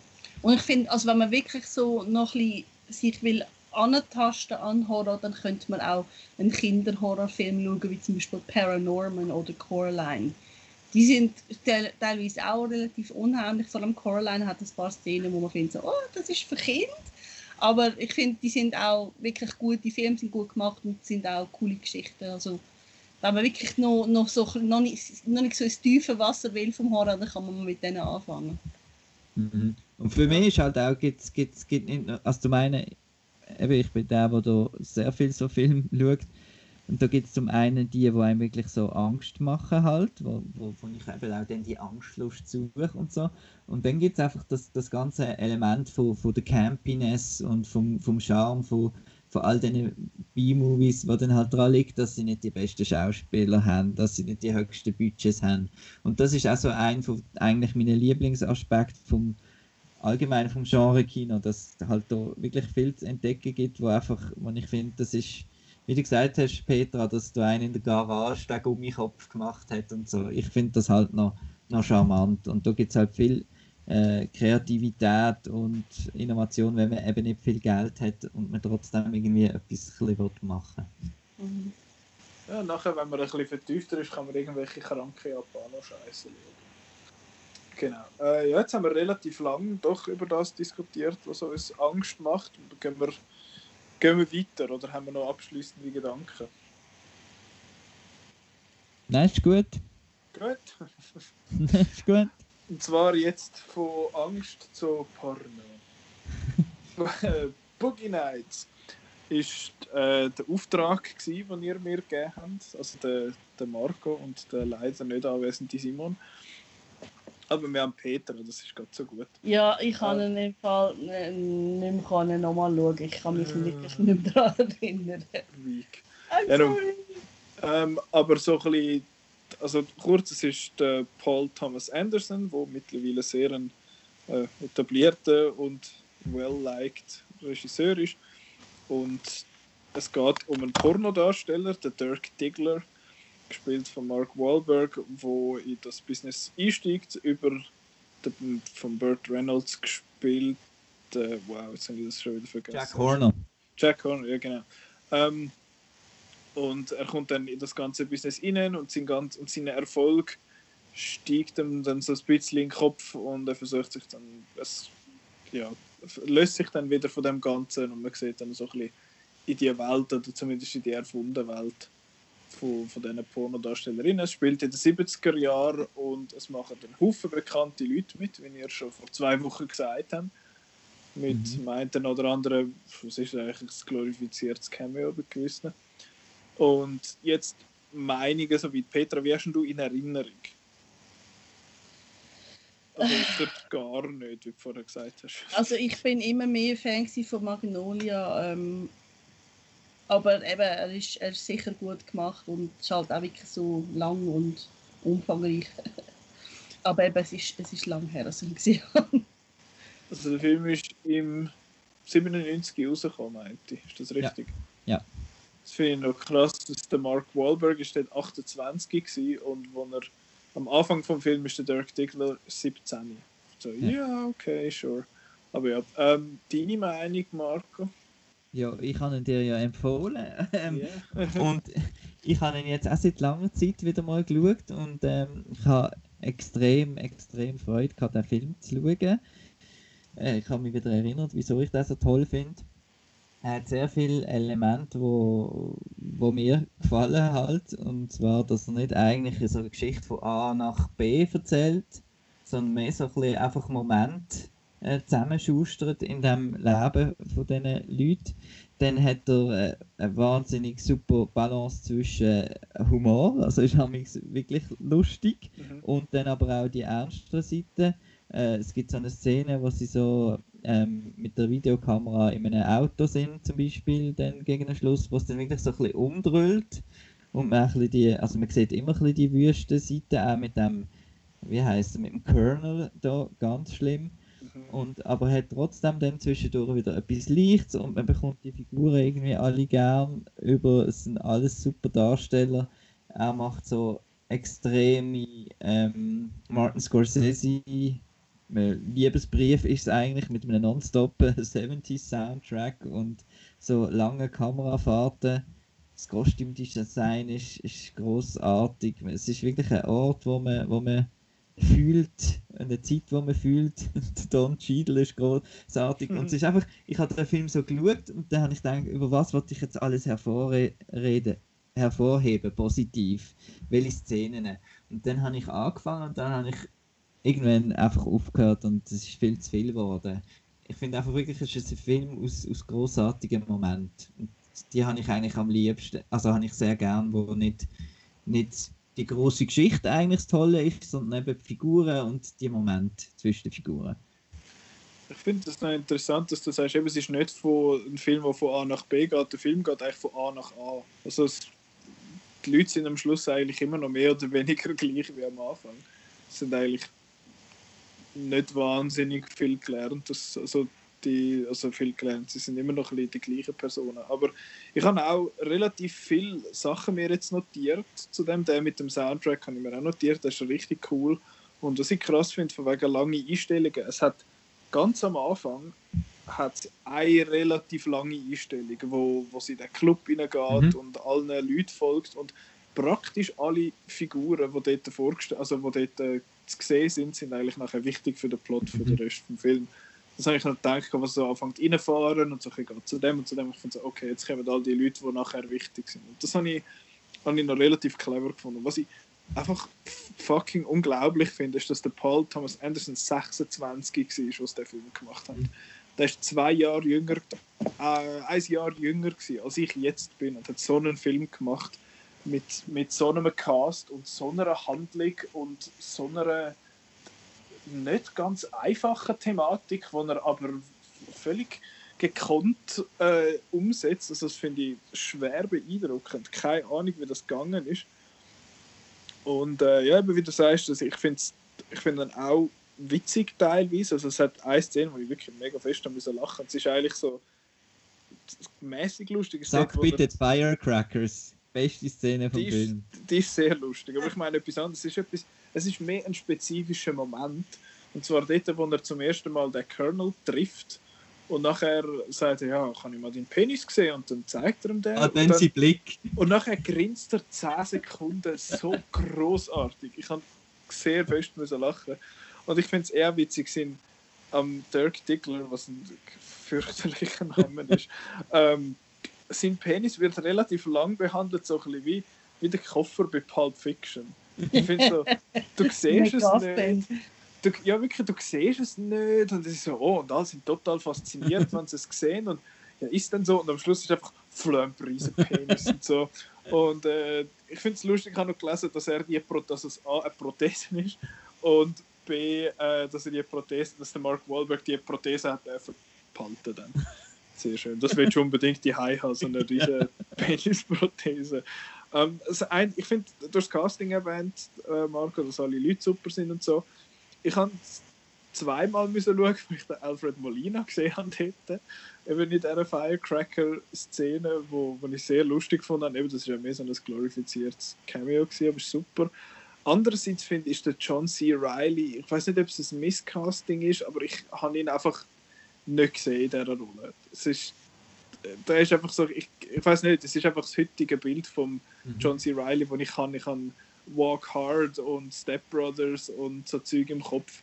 Und dass er jetzt da so einen Pornostar spielt, finde ich irgendwie, ich habe es immer ein bisschen komisch gefunden. Er hat mich immer so ein bisschen rausgezogen. Aber ich finde, eben, er geht über zweieinhalb Stunden. Ich finde aber das Pacing ist recht solid, es ist recht okay, eben weil er, weil er so Szenen aneinander reiht, die spannend sind und interessant sind und er äh, eine interessante, einen Einblick in eine interessante Welt zeigt. Und das habe ich wirklich, wirklich cool gefunden. Ich habe die ganze Sache mit dem William H. Macy, muss ich sagen, ein bisschen vorig gefunden.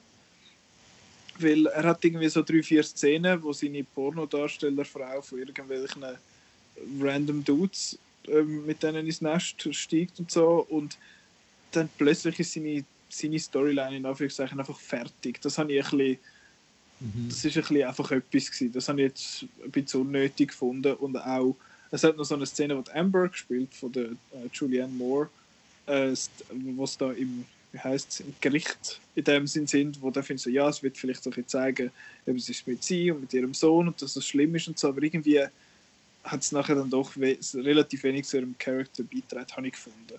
Das ist, das, was ich, die zwei Sachen, die ich jetzt gefunden habe, die hätten jetzt nicht ums Verwurgen müssen sein.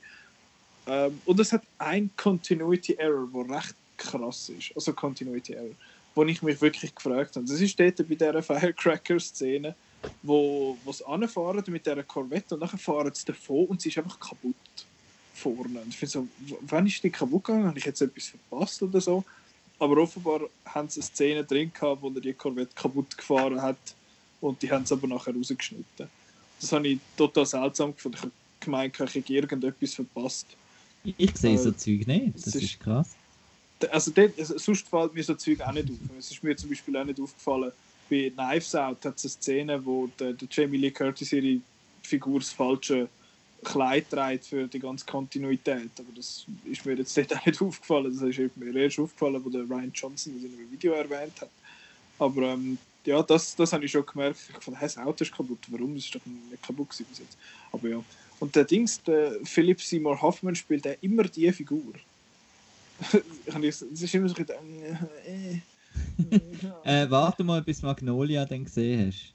Okay. Dort ist sowohl der John C. Reilly als auch der Philip Seymour Hoffman wieder dabei. Und beide eigentlich in ihrer besten Karriere, besten Rolle okay. fast, wie ich, wie ich finde. Der Philip Seymour Hoffman als Krankenpfleger und der John C. Reilly als, als Polizist. Okay. Äh, auch der William H. Macy ist dort dabei. Also, es ist wirklich ein gutes Duo, das äh, Boogie Nights und Magnolia. Äh, das sind auch meine zwei absoluten Lieblingsfilme von ihm. Alles später kann ich nicht mehr viel damit anfangen. Das finde ich auch noch speziell, dass er wirklich so als Junge schon so out of the gate äh, so gekommen ist. Ähm, mit halt äh, vor allem auch das Dreibuch. Es ist, äh, ich würde fast schon sagen, ein bisschen Tarant so wie es der Tarantino gerne würde können, habe ich das Gefühl. Amix, ähm, es hat wirklich, es ist sehr quotable. Es hat irgendwie so, wo sie über äh, im Video reden und der Jack Horner sagt, if it looks like shit, it sounds like shit, it must be shit. Ist ein bisschen so wirklich, ja, eine Liebeserklärung an den Film halt. Und auch wie er immer will, äh, Pornos machen mit einer Story, aber dann irgendwie seine Stories doch nicht so toll sind. Äh, ja, Burt Reynolds ist dort auch nominiert für besten Nebendarsteller. Äh, ihn finde ich auch sehr, sehr cool in dem Film, weil er, er ist so eine kleine Mischung zwischen, wir finden ihn eigentlich einen, einen, einen schlimmen Typ, wie er da irgendwie der junge 17-Jährige da will aus, also aufgabeln für das, aber andererseits ist er doch irgendwie für die ganze Community dort so eine kleine Vaterfigur. Mhm. Und also was ich halt toll finde, er schaut so nicht, er schaut nicht auf das Abend, äh, das ganze äh, Porno-Business, aber er, er zeigt auch auf, dass dass sich das dann irgendwie geändert hat nach den 70er, oder? Es gibt auch die Szene mit diesen zwei da mit den gemachten Brüsten, die da irgendwie mhm. cool sind und dann irgendwie so, ja, es ist gar keine Passion mehr und so. Und er zeigt wirklich so ein bisschen äh, äh, ein Wandel in dem Sinne. Ein Wandel, genau, wo dann eben das Video gekommen ist, wo man nicht für die Pornokinos, sondern einfach für möglichst viel wahrscheinlich einfach produziert hat, für, um da auf Video zu verkaufen. Es ist es ist sehr interessant. Ich finde das recht cool und es wirkt so effortless irgendwie, der ganze Film. Das finde ich wahrscheinlich fast am beeindruckendsten, eben wenn man das Alter von dem vom PTA anschaut. Dann, ich habe noch Zusatzaufzüge gemacht. Und zwar habe ich den Kurzfilm noch geschaut. Uh. Dirk Diggler Story, wo der, also Boogie Nights basiert sehr, sehr, sehr lose auf, auf dem Kurzfilm. Hast du den, habt ihr den gesehen? Nein. Nein. Also es gibt ihn auf YouTube, er geht eine halbe Stunde. Er ist von 1988 und es ist nicht ganz einfach zum den schauen, sage ich jetzt mal, weil es ist sehr fest so ein Studentenfilm, wo nicht, eben, er ist nicht irgendwie professionell ausgeleuchtet oder professionell mikrofoniert oder so, es tönt wie einfach so, sieht aus wie so ein bisschen Upsi Pannenshow. Also es ist, ist jetzt nicht großartig gemacht von dem her, aber äh, und vor allem es ist ein Mockumentary das App. Also es hat immer wieder so Einschnitt also so Zwischenschnitt von irgendwelchen Figuren wo, wo jetzt da schwätzen über den Dirk Diggler und so. Was ich noch spannend finde ist der wo der Jack Horner spielt im Kurzfilm spielt der Colonel im Langfilm. Und der wo der Dirk Diggler spielt im Kurzfilm ist der der Kunde im Stereoladen von Don Cheadle wo, wo er ihm nachher Country vorspielt und äh, und dann finden sie, okay, ich habe es gesehen, der, äh, das ist der Michael Steen. Das habe ich noch recht lustig gefunden. Und sonst hat aber der Kurzfilm eigentlich relativ wenig mit dem Langfilm zu tun. Eben, es ist eine komplett andere Erzählart. Dann, ja, es geht darum, dass er da einsteigt in das Ganze und dann ähm, quasi das Ganze in, den Kopf steigt und dass er dann äh, versucht, irgendwie mit Musik einzusteigen. Eben, es hat auch die, die Touch-Szene, gibt es auch. Äh, ist relativ ähnlich mit dem Langfilm. Aber sonst äh, nicht so viel. Hä? Ich glaube, der Simon ist da noch am äh, Umlärmen. Ui! Äh, ja, Entschuldigung. Hi, Simon. Haben die mich jetzt eingeladen? Ja. Okay. Oh, ich will jetzt mit, mit, mit einem äh, Kurzfilm erzählen von, äh, von Boogie Nights, der Dirk Diggler Story. Ähm, weißt du mehr als ich? Yeah. Uh, was dort noch ist, sonst, du hast eben Roller Girl oder Amber oder so, die ganzen Nebencharaktere gibt es natürlich nicht. Die einzigen, die es gibt, sind der Dirk Diggler, der Jack Horner und der Reed Richards. Der John C. Reilly, seine Figur. Und der Reed Richards ist ein muskelbepacktes Riesentier und äh, ist bisexuell und macht auch so schwule Pornos und so. Und das ist dann sehr, sehr fest anders als der John C. Reilly nebendran, wo eher schmächtig ist, jetzt, obwohl er behauptet, irgendwie, was weiß ich, 53 Pull-Ups oder so zu machen. Ähm, ja, das habe ich, hab ich, hab ich noch interessant gefunden. Aber eben, es ist ein minimales Budget, aber ich finde es noch interessant, um so ein bisschen vergleichen, äh, was er gemacht hat mit 18 in der PTA und was er nachher mit 26 gemacht hat, ist eben ein riesiger Unterschied und das ist eine recht, recht interessante Wandlung. Und eben der Film geht nur eine halbe Stunde. Also es ist, ist noch witzig, zum, zum so mal geschaut haben, man muss nicht gesehen haben. Genau. Äh, Simon, hoi, was ist denn deine Meinung zu Boogie Nights? Super, super. äh, ja, äh, ich weiß jetzt auch nicht, was ihr äh, schon alles diskutiert habt und was nicht. Ich habe den Film auch ähm, vorgestern, nein, gestern habe ich den geschaut. Nein, vorgestern, aber egal. Ähm, ja, ähm, sind wir schon weit in der Diskussion oder muss ich noch äh, da Du musst immer sagen, um was es geht. Wir sind mehr oder weniger durch. Nein, also mich, mich hat, ich habe den Film ja vor, äh, ich weiß nicht, wie viele Jahre das her sind, schon, aber äh, relativ kurz nachdem er im Kino war, ich glaube das letzte Mal gesehen. Also vielleicht könnte es so 20 Jahre her sein. Und ähm, ich bin darum auch, habe mich auch darauf gefreut, den nochmal zu schauen. Und ich habe sehr Spass gehabt mit, mit das Ganze die, dass die ganze 70er äh, Hollywood-Porno-Industrie da eigentlich, das ist eigentlich nur so ein bisschen der Aufhänger, aber eigentlich skizziert also äh, ein, ganze, äh, ein ganzes Universum von, äh, von Figuren wo, und, und eben also so ein bisschen die, die 70er Welt, wo einfach cool ist. Mich hat er irgendwie von der Machart her, ich weiß nicht, ob das jetzt völlig daneben ist, aber irgendwie hat mich äh, an Once Upon a Time in Hollywood erinnert oder umgekehrt, Once Upon a Time in Hollywood ist mich an den erinnert. Einfach auch, halt, ja eben auch äh, Hollywood 70er, dort, da, da ist jetzt Porno, aber äh, eigentlich trotzdem ein ein bisschen ähnlich. Ich habe noch gedacht, äh, irgendwie könnte aus dem gleichen Universum wie der Big Lebowski irgendwie entstanden sein. Vor allem wegen Ja, hat bisschen, genau, ja. Und Philipp Simmer Hoffmann ist auch so ein bisschen der Gammer. Der Big Lebowski könnte man auch mal wieder schauen. Es hat auch viele viel Schauspieler dabei, die ich damals noch nicht so gut kennt habe, weil ich ja, und wo, wo, dann, wo dann bekannt ist, eben der Philipp Simmer Hoffmann, ich weiß nicht, was Gut, eben im, im Big Lebowski ist er dabei, das war im, im gleichen Jahr, glaube ich. Und, und, und also eben, ich, ich habe extrem viel nicht mehr gewusst, dass der, ah, der ist auch noch dabei und der ist auch noch dabei. Also, nein, ich, ich, habe, ich habe recht Freude gehabt, das zweite Mal zu schauen. Ich habe ihn Nacht am 11 Uhr geschaut und dachte, ja, okay, wenn ich dann irgendwann einschlafe, dann äh, schaue ich halt am nächsten Tag weiter, aber ich bin nicht eingeschlafen. Ich habe es wirklich durchgegeben, die zweieinhalb Stunden und habe, habe recht Applaus gehabt. Eben, er ist jetzt viel rasanter eben als Once Upon a Time in Hollywood zum Beispiel. Ja, also ich, ich mag ja Once Upon a Time in Hollywood, aber äh, ja, äh, ja äh, es, er ist ein bisschen rasanter. Obwohl Once Upon a Time in Hollywood auch sehr fest so ein bisschen Szenen, einfach ein bisschen Szenen sind. Aber längere Szenen.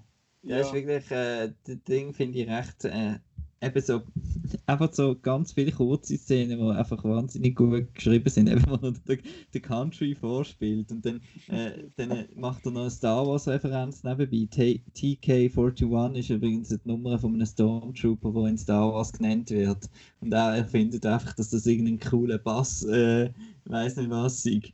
Und ähm, ja, so Sachen oder auch die, die, die Art mit dem da die Filme gedreht werden, so, ja, macht einfach mal so ohne Drehbuch und ohne nichts. Und äh, habe ich auch recht witzig gefunden. Die Filme im Film. Und auch eine Highlight-Szene, wo, sie- wo er den Song im Studio aufnimmt. So fies. Marky Mark, damals ja äh, vor allem bekannt als Popstar, also Mark Wahlberg, damals eben bekannt als Marky Mark. Was sich dort zum Aff macht im Studio, ist schon recht lustig. Und vor allem der Mark, Mark Wahlberg ist richtig passend da eingesetzt. Also, Total. man hat jetzt immer das Gefühl, er ist so ein bisschen der Naivling und so und ist, ist recht schlecht in modernen Filmen und da hat er mir jetzt überhaupt nicht irgendwie gestört oder so, dass er jetzt irgendwie das zu fest gespielt hat oder so. Es hat wirklich passt, die Rolle. Der ist super. Fun Fact übrigens, äh, der Leonardo DiCaprio war mal für die Rolle vorgesehen, Mhm. aber er hat dann da einen anderen kleinen Film müssen machen. Ah, Titanic. Ich Ja. glaube, glaub, so ein Schiff oder so. Nein, also ich Mark Wahlberg auch super gefunden und Julian Moore auch grossartig.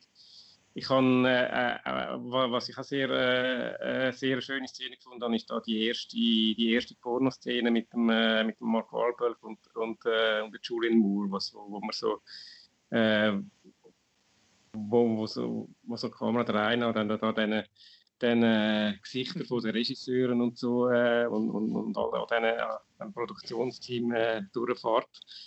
Und ich weiß nicht, ich habe das irgendwie, äh, eben, es, ist, es ist eigentlich so ein Pornoshooting, aber ich habe das irgendwie sehr, äh, soll ich sagen, eigentlich äh, äh, äh, fast schon eine romantische Szene gefunden irgendwie, weil das irgendwie, und, also, nein, romantisch ist das falsche Wort, aber äh, einfach irgendwie, ich weiß nicht, ich habe Ich habe die Selbstszene ein bisschen bizarr gefunden, vor allem so ein bisschen rückblickend, weil sie ihn die ganze Zeit ah, du bist wie mein Sohn und du bist wie mein Bub und ich finde so, hua, hier, okay. ja, das ist mit dem Bub. So Ja, in dem, okay. in aber- dem Kontext ein bisschen schwierig, aber äh, ja. Voll die Milf, hey.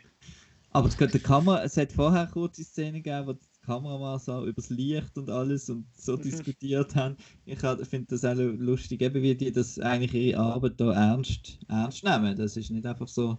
Ja, genau. Geht mal ins Bett und dünn ficken.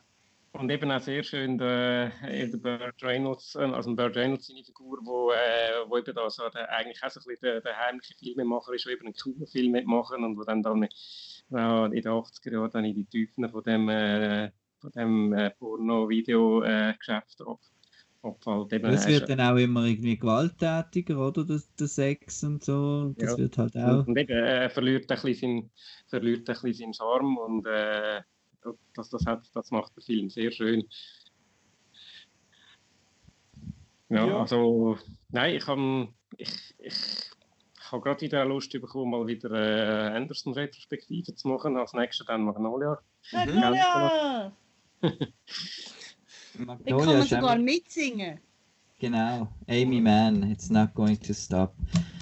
Äh, ja, da könnten wir eigentlich, da könnten wir wirklich mal wieder schauen, aber vielleicht wäre das schön, wenn wir den dann wieder mal könnten, vielleicht zusammen physisch schauen. Ja, ja. Irgendwann, gell? Ja, war doch mal gut. Habt ihr Hard Eight gesehen? Der ist übrigens auch noch lohnenswert. Das ist sein mit der Erstling. Pornoindustrie zu tun. Nein, das ist sein, so.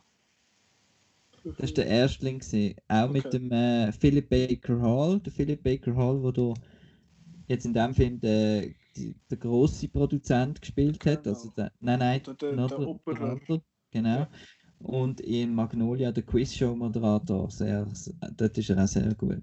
Der Dings, spielt doch dort auch noch mit der Samuel L. Jackson und glaube nochmals ein paar, zwei, drei Im bekannte. Hard Eight? Ja.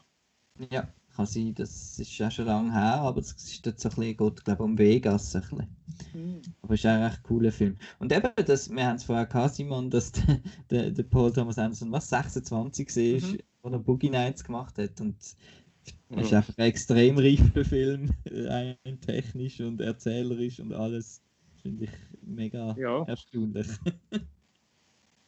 Äh, ja, äh, Hut ab, ja. Ich glaube, ich könnte das, ich glaube, ich könnte das nicht. Es mal abgesehen von den abgesehen von den Skills vom Schreiben und Regie führen, aber auch von der Reife so show the boob.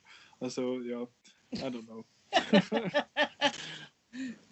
ah, ich weiß doch auch nicht. Aber äh, Petra und der Marco haben gerade kurz bevor wir angefangen haben, noch etwas überlegt sich und, und zwar einen Film ausgesucht für die Folge 124. Ja, ich glaube, du musst wieder raten. Oh boy. Ja. Mache ich mir das Also, mal er nicht passt so zum heutigen. Thema. Genau. Also es hat etwas Ist mit ein- Angst zu tun und Horror und so. Genau, ja. Genau. Und ich finde ich find ihn schlecht. Ich habe ihn gut gefunden. Er So, ist mal ein. Öffnungsfilm an einem Filmfestival in der Schweiz gewesen, und das war ein bisschen ein Skandal. Gewesen. Ui. Äh, Sennentunci. Oh, Entschuldigung, eigentlich hätte ich nicht gelassen. Oh, den habe ich. Er ist auf Also, deiner Liste. Der scheint ja. Okay. Das, ah, stimmt, Marc. Du hast mal gesagt, ist das der, wo du da dem, dem anderen Podcaster mal empfohlen hast und gesagt hast, er sei noch moody, aber du, und so. Ja, genau. Aber selber findest du ihn gar nicht so gut. Also ich muss, eben, ich, darum wollte ich dann eigentlich nochmal schauen auch. Ja. Weil ich habe das Gefühl, ich bin vielleicht nicht ganz fair gewesen. Aber äh, bin gespannt, wie der bei einem Rewatch jetzt ist. Mich hat einfach so ein bisschen das, das mit dem Schweizerdeutschen, das zieht mich dann immer ein bisschen raus. Wer hat den gemacht? Michael Stein. Eben, gell? Ist doch der Michi Steiner. Scheiße. Also ich habe den sehr gut gefunden. Ich habe ein Preview geschrieben auf Outnow. Könnt ihr lesen, wo ist der? Ich habe glaube nur einen Schweizer Horrorfilm gesehen, das war One Way Trip mit der Melanie Williger. Der kommt dann als nächstes. Das ist auch toll, ja. Den habe ich jetzt mal noch gut gefunden. Aber ich glaube ein härter Rip-Off von Shrooms oder wie er heißt. Ja. Hat es mal geheißen. Aber ja. Ich weiß es nicht. Ich habe den jetzt mal nicht schlecht gefunden. Ja, Senetunci kann man schauen, ist der, also auf Netflix ist der wahrscheinlich eher nicht. Aber ich tue gerade mal schnell schauen. Also man kann, ich habe den auf Blu-ray, den findet man, das ist jetzt nicht eine riesen Challenge, aber ich tue gerade mal schnell schauen, ob ich jetzt den noch, der sonst noch neu mit 3 Franken 90 ex libris VOD, das heisst, dann ist er auch auf Rakuten. Ja, genau. Auf Rakuten ist er drauf. Oder auf iTunes. Also den findet man, das ist nicht so. Ne? Also Sennentunci. Yes. Ja. Den hätte ich sonst auf Blu-ray. Kannst du auslehnen. Ja, ich kann ihn auch. Das ist ja. Ja. Oh, Aha, das einen- da hat es einen Mann mit einer Knarre auf dem Cover. Das ist denn das. Oh, ist der Dings dabei? Der Andrea Zock. Oh, geil. Das ist eben Senatunci. Scheiße. Aber ich habe Andrea Zock, glaube ich, ist, der Andrea Zog ist eben der einzige Schweizer Schauspieler, der Bündnerdeutsch redet, weißt du, und es geht ja um Ach so. Bergen und so. Aha. Aber er ist sehr gut in dem Film. Okay. Ja. Aber deine äh, Schauspielerin aus einem von deinen Lieblingsfilmen, Rubber, spielt. Rubber! Rubber habe ich im Kino gesehen im Fall. Ja, im Riffraff. Ja.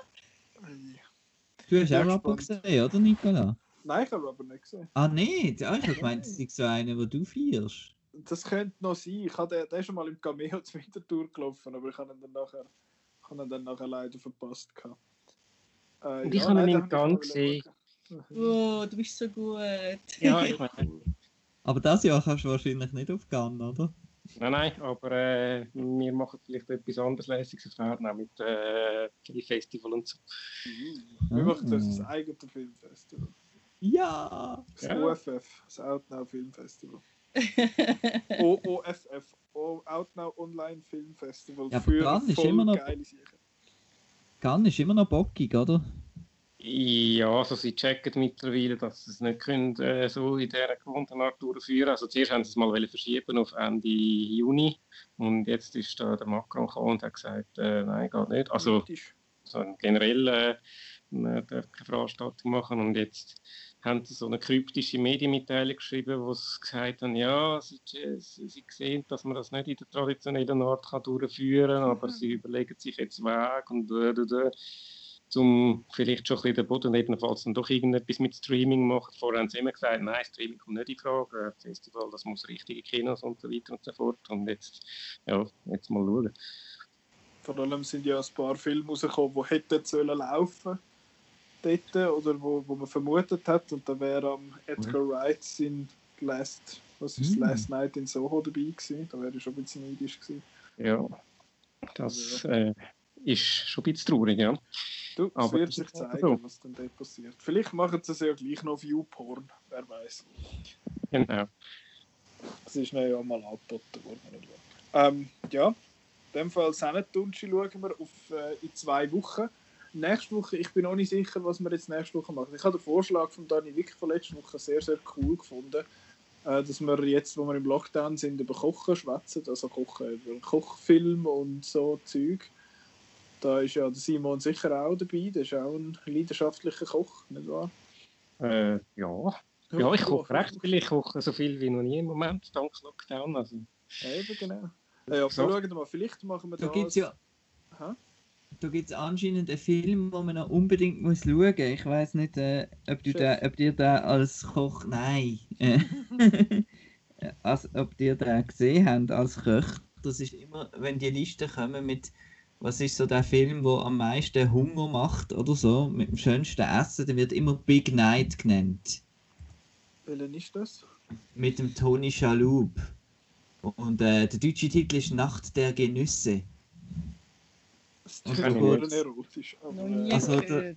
Und den müssen wir unbedingt sehen, wenn man kulinarisch. Äh, also, es wäre jetzt wieder so ein Bonus-Ketchup, wenn man den irgendwo findet. Wie hat der geheißen? Sag nochmal. Big Night Big Oh. Night. 1996. Uh, mit dem Stanley Autotucci.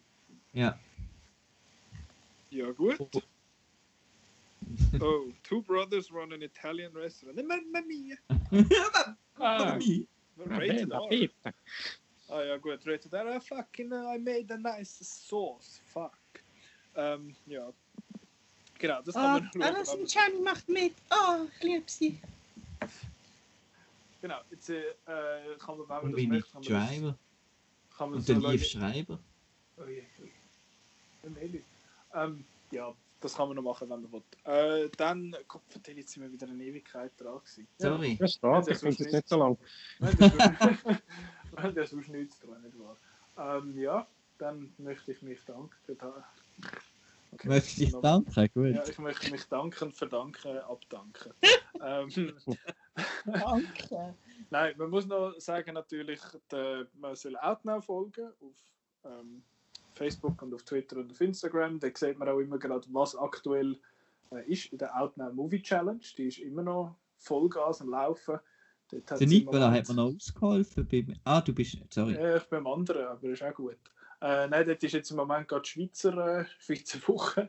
Das ist McDonalds-Werbung, Schweizer Woche. Äh, genau, jetzt ist Blue My Mind zum Beispiel und Moskau einfach, wo ja der Simon auch mal ein Filmfestival noch gesehen hat. Das ja, Ja, ja. Und, äh, ja, äh, ja, dort gibt es immer, noch- immer einen Haufen coole Empfehlungen. Unter anderem ist auch Monos dabei, gewesen, wo jetzt der Marco geschaut hat und nicht so Fan war, aber der Simon ist Fan gewesen, von dem her kann man das noch das Bild machen. Und dabei natürlich auch noch ein bisschen die, die lokalen Streamingdienste und Kinos unterstützen mit dem Ganzen. Dann eben der Marco, dort, wo ich ihn unterstützt habe, das ist der SoundNow, der OutNow Daily Playlist, wo ich glaube, die schönste Nachricht von Simon ever bekommen habe. Habe ich sehr, sehr lustig gefunden. Ähm, ja, es ist um, äh, das sind 10 Top 10 Anime-Songs. Also es sind vor allem Intros eigentlich. Und das ist jetzt gerade heute, wenn es rauskommt, sollte das eigentlich sollte das parat sein. Dort hat es ein paar lustige Sachen drin. Ein bisschen Nostalgie, ein bisschen schöne Sachen und sonst. Aber eben, der Marc hat schon 29 Playlists gemacht, da gibt es also genug zum Hören da. Da wird einem nicht langweilig. Und der Apropos Simon macht hören. auch etwas. Der Simon macht auch, uh, geil. Ja, der macht Mubi. Ach, Nein, ach so, ich meinst du, so, ja, ja, Ja, natürlich. ja, ja. ja. Simon Ich kann auch mal eine. Spotify-Liste machen, wenn das erwünscht ist. das ist, äh, es Aber ja. so viel, was man kann machen kann, das. Mubi, ich könnte meine Mubi-News News wieder lesen. Ähm, ich habe äh, letzte Woche sechs Filme gesehen. Äh, da reden wir jetzt nicht drüber, aber ich könnte überhaupt noch mal lesen. Genau. Und, äh, und ist als, nächstes, Uhu. als nächstes schaust du natürlich äh, den Dings, nicht wahr? Äh. Surf Nazis Must Die. Den habe ich schon geschaut. Den habe ich Uh. gestern Abend geschaut. Das Abend. Äh, ja. aber äh, ja, äh, im Rahmen von Erwarteten, ja, ich habe ihn eigentlich noch ganz lustig gefunden, aber äh, er ist, äh, er ist Hobbys, Ist natürlich. wahrscheinlich der Titel besser als der Film an sich. Oder? Ja, das, das wäre eigentlich so meine, meine. Das, das ist irgendwie so ein Film, wo man einfach nur wegen dem Titel muss, muss, geil finden. Surf Nazis Must Die aus der Schmiede genau-. Es geht, es geht um also es ist eigentlich eben, es ist ein Film um den Gag äh, Surf-Nazis umgebaut. Das klingt doch schon gut. Ich habe drei Trauma-Filme auf Blu-ray, die ich auch bald mal wieder schauen Sergeant Kabuki Man, NYPD, here I come.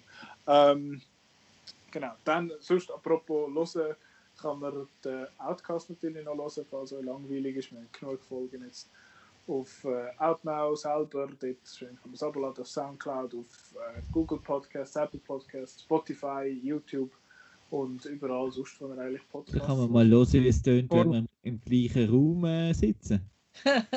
Ja. Lang ist her. It's been 84 years. Ähm, ja, das kann man machen. Letzte Woche haben wir ein bisschen über über etwas anderes geredet. Nächste Woche sollte man vielleicht, wenn wir es mit dem Thema durchziehen, schon gegessen haben, wenn man lässt. Aber ja. Auf jeden Fall danke vielmals fürs Zuhören, danke fürs Mitmachen neu, danke Simon, bist auch noch dabei gewesen. Und äh, bis nächste Woche. Adieu. Tschüss. Ciao.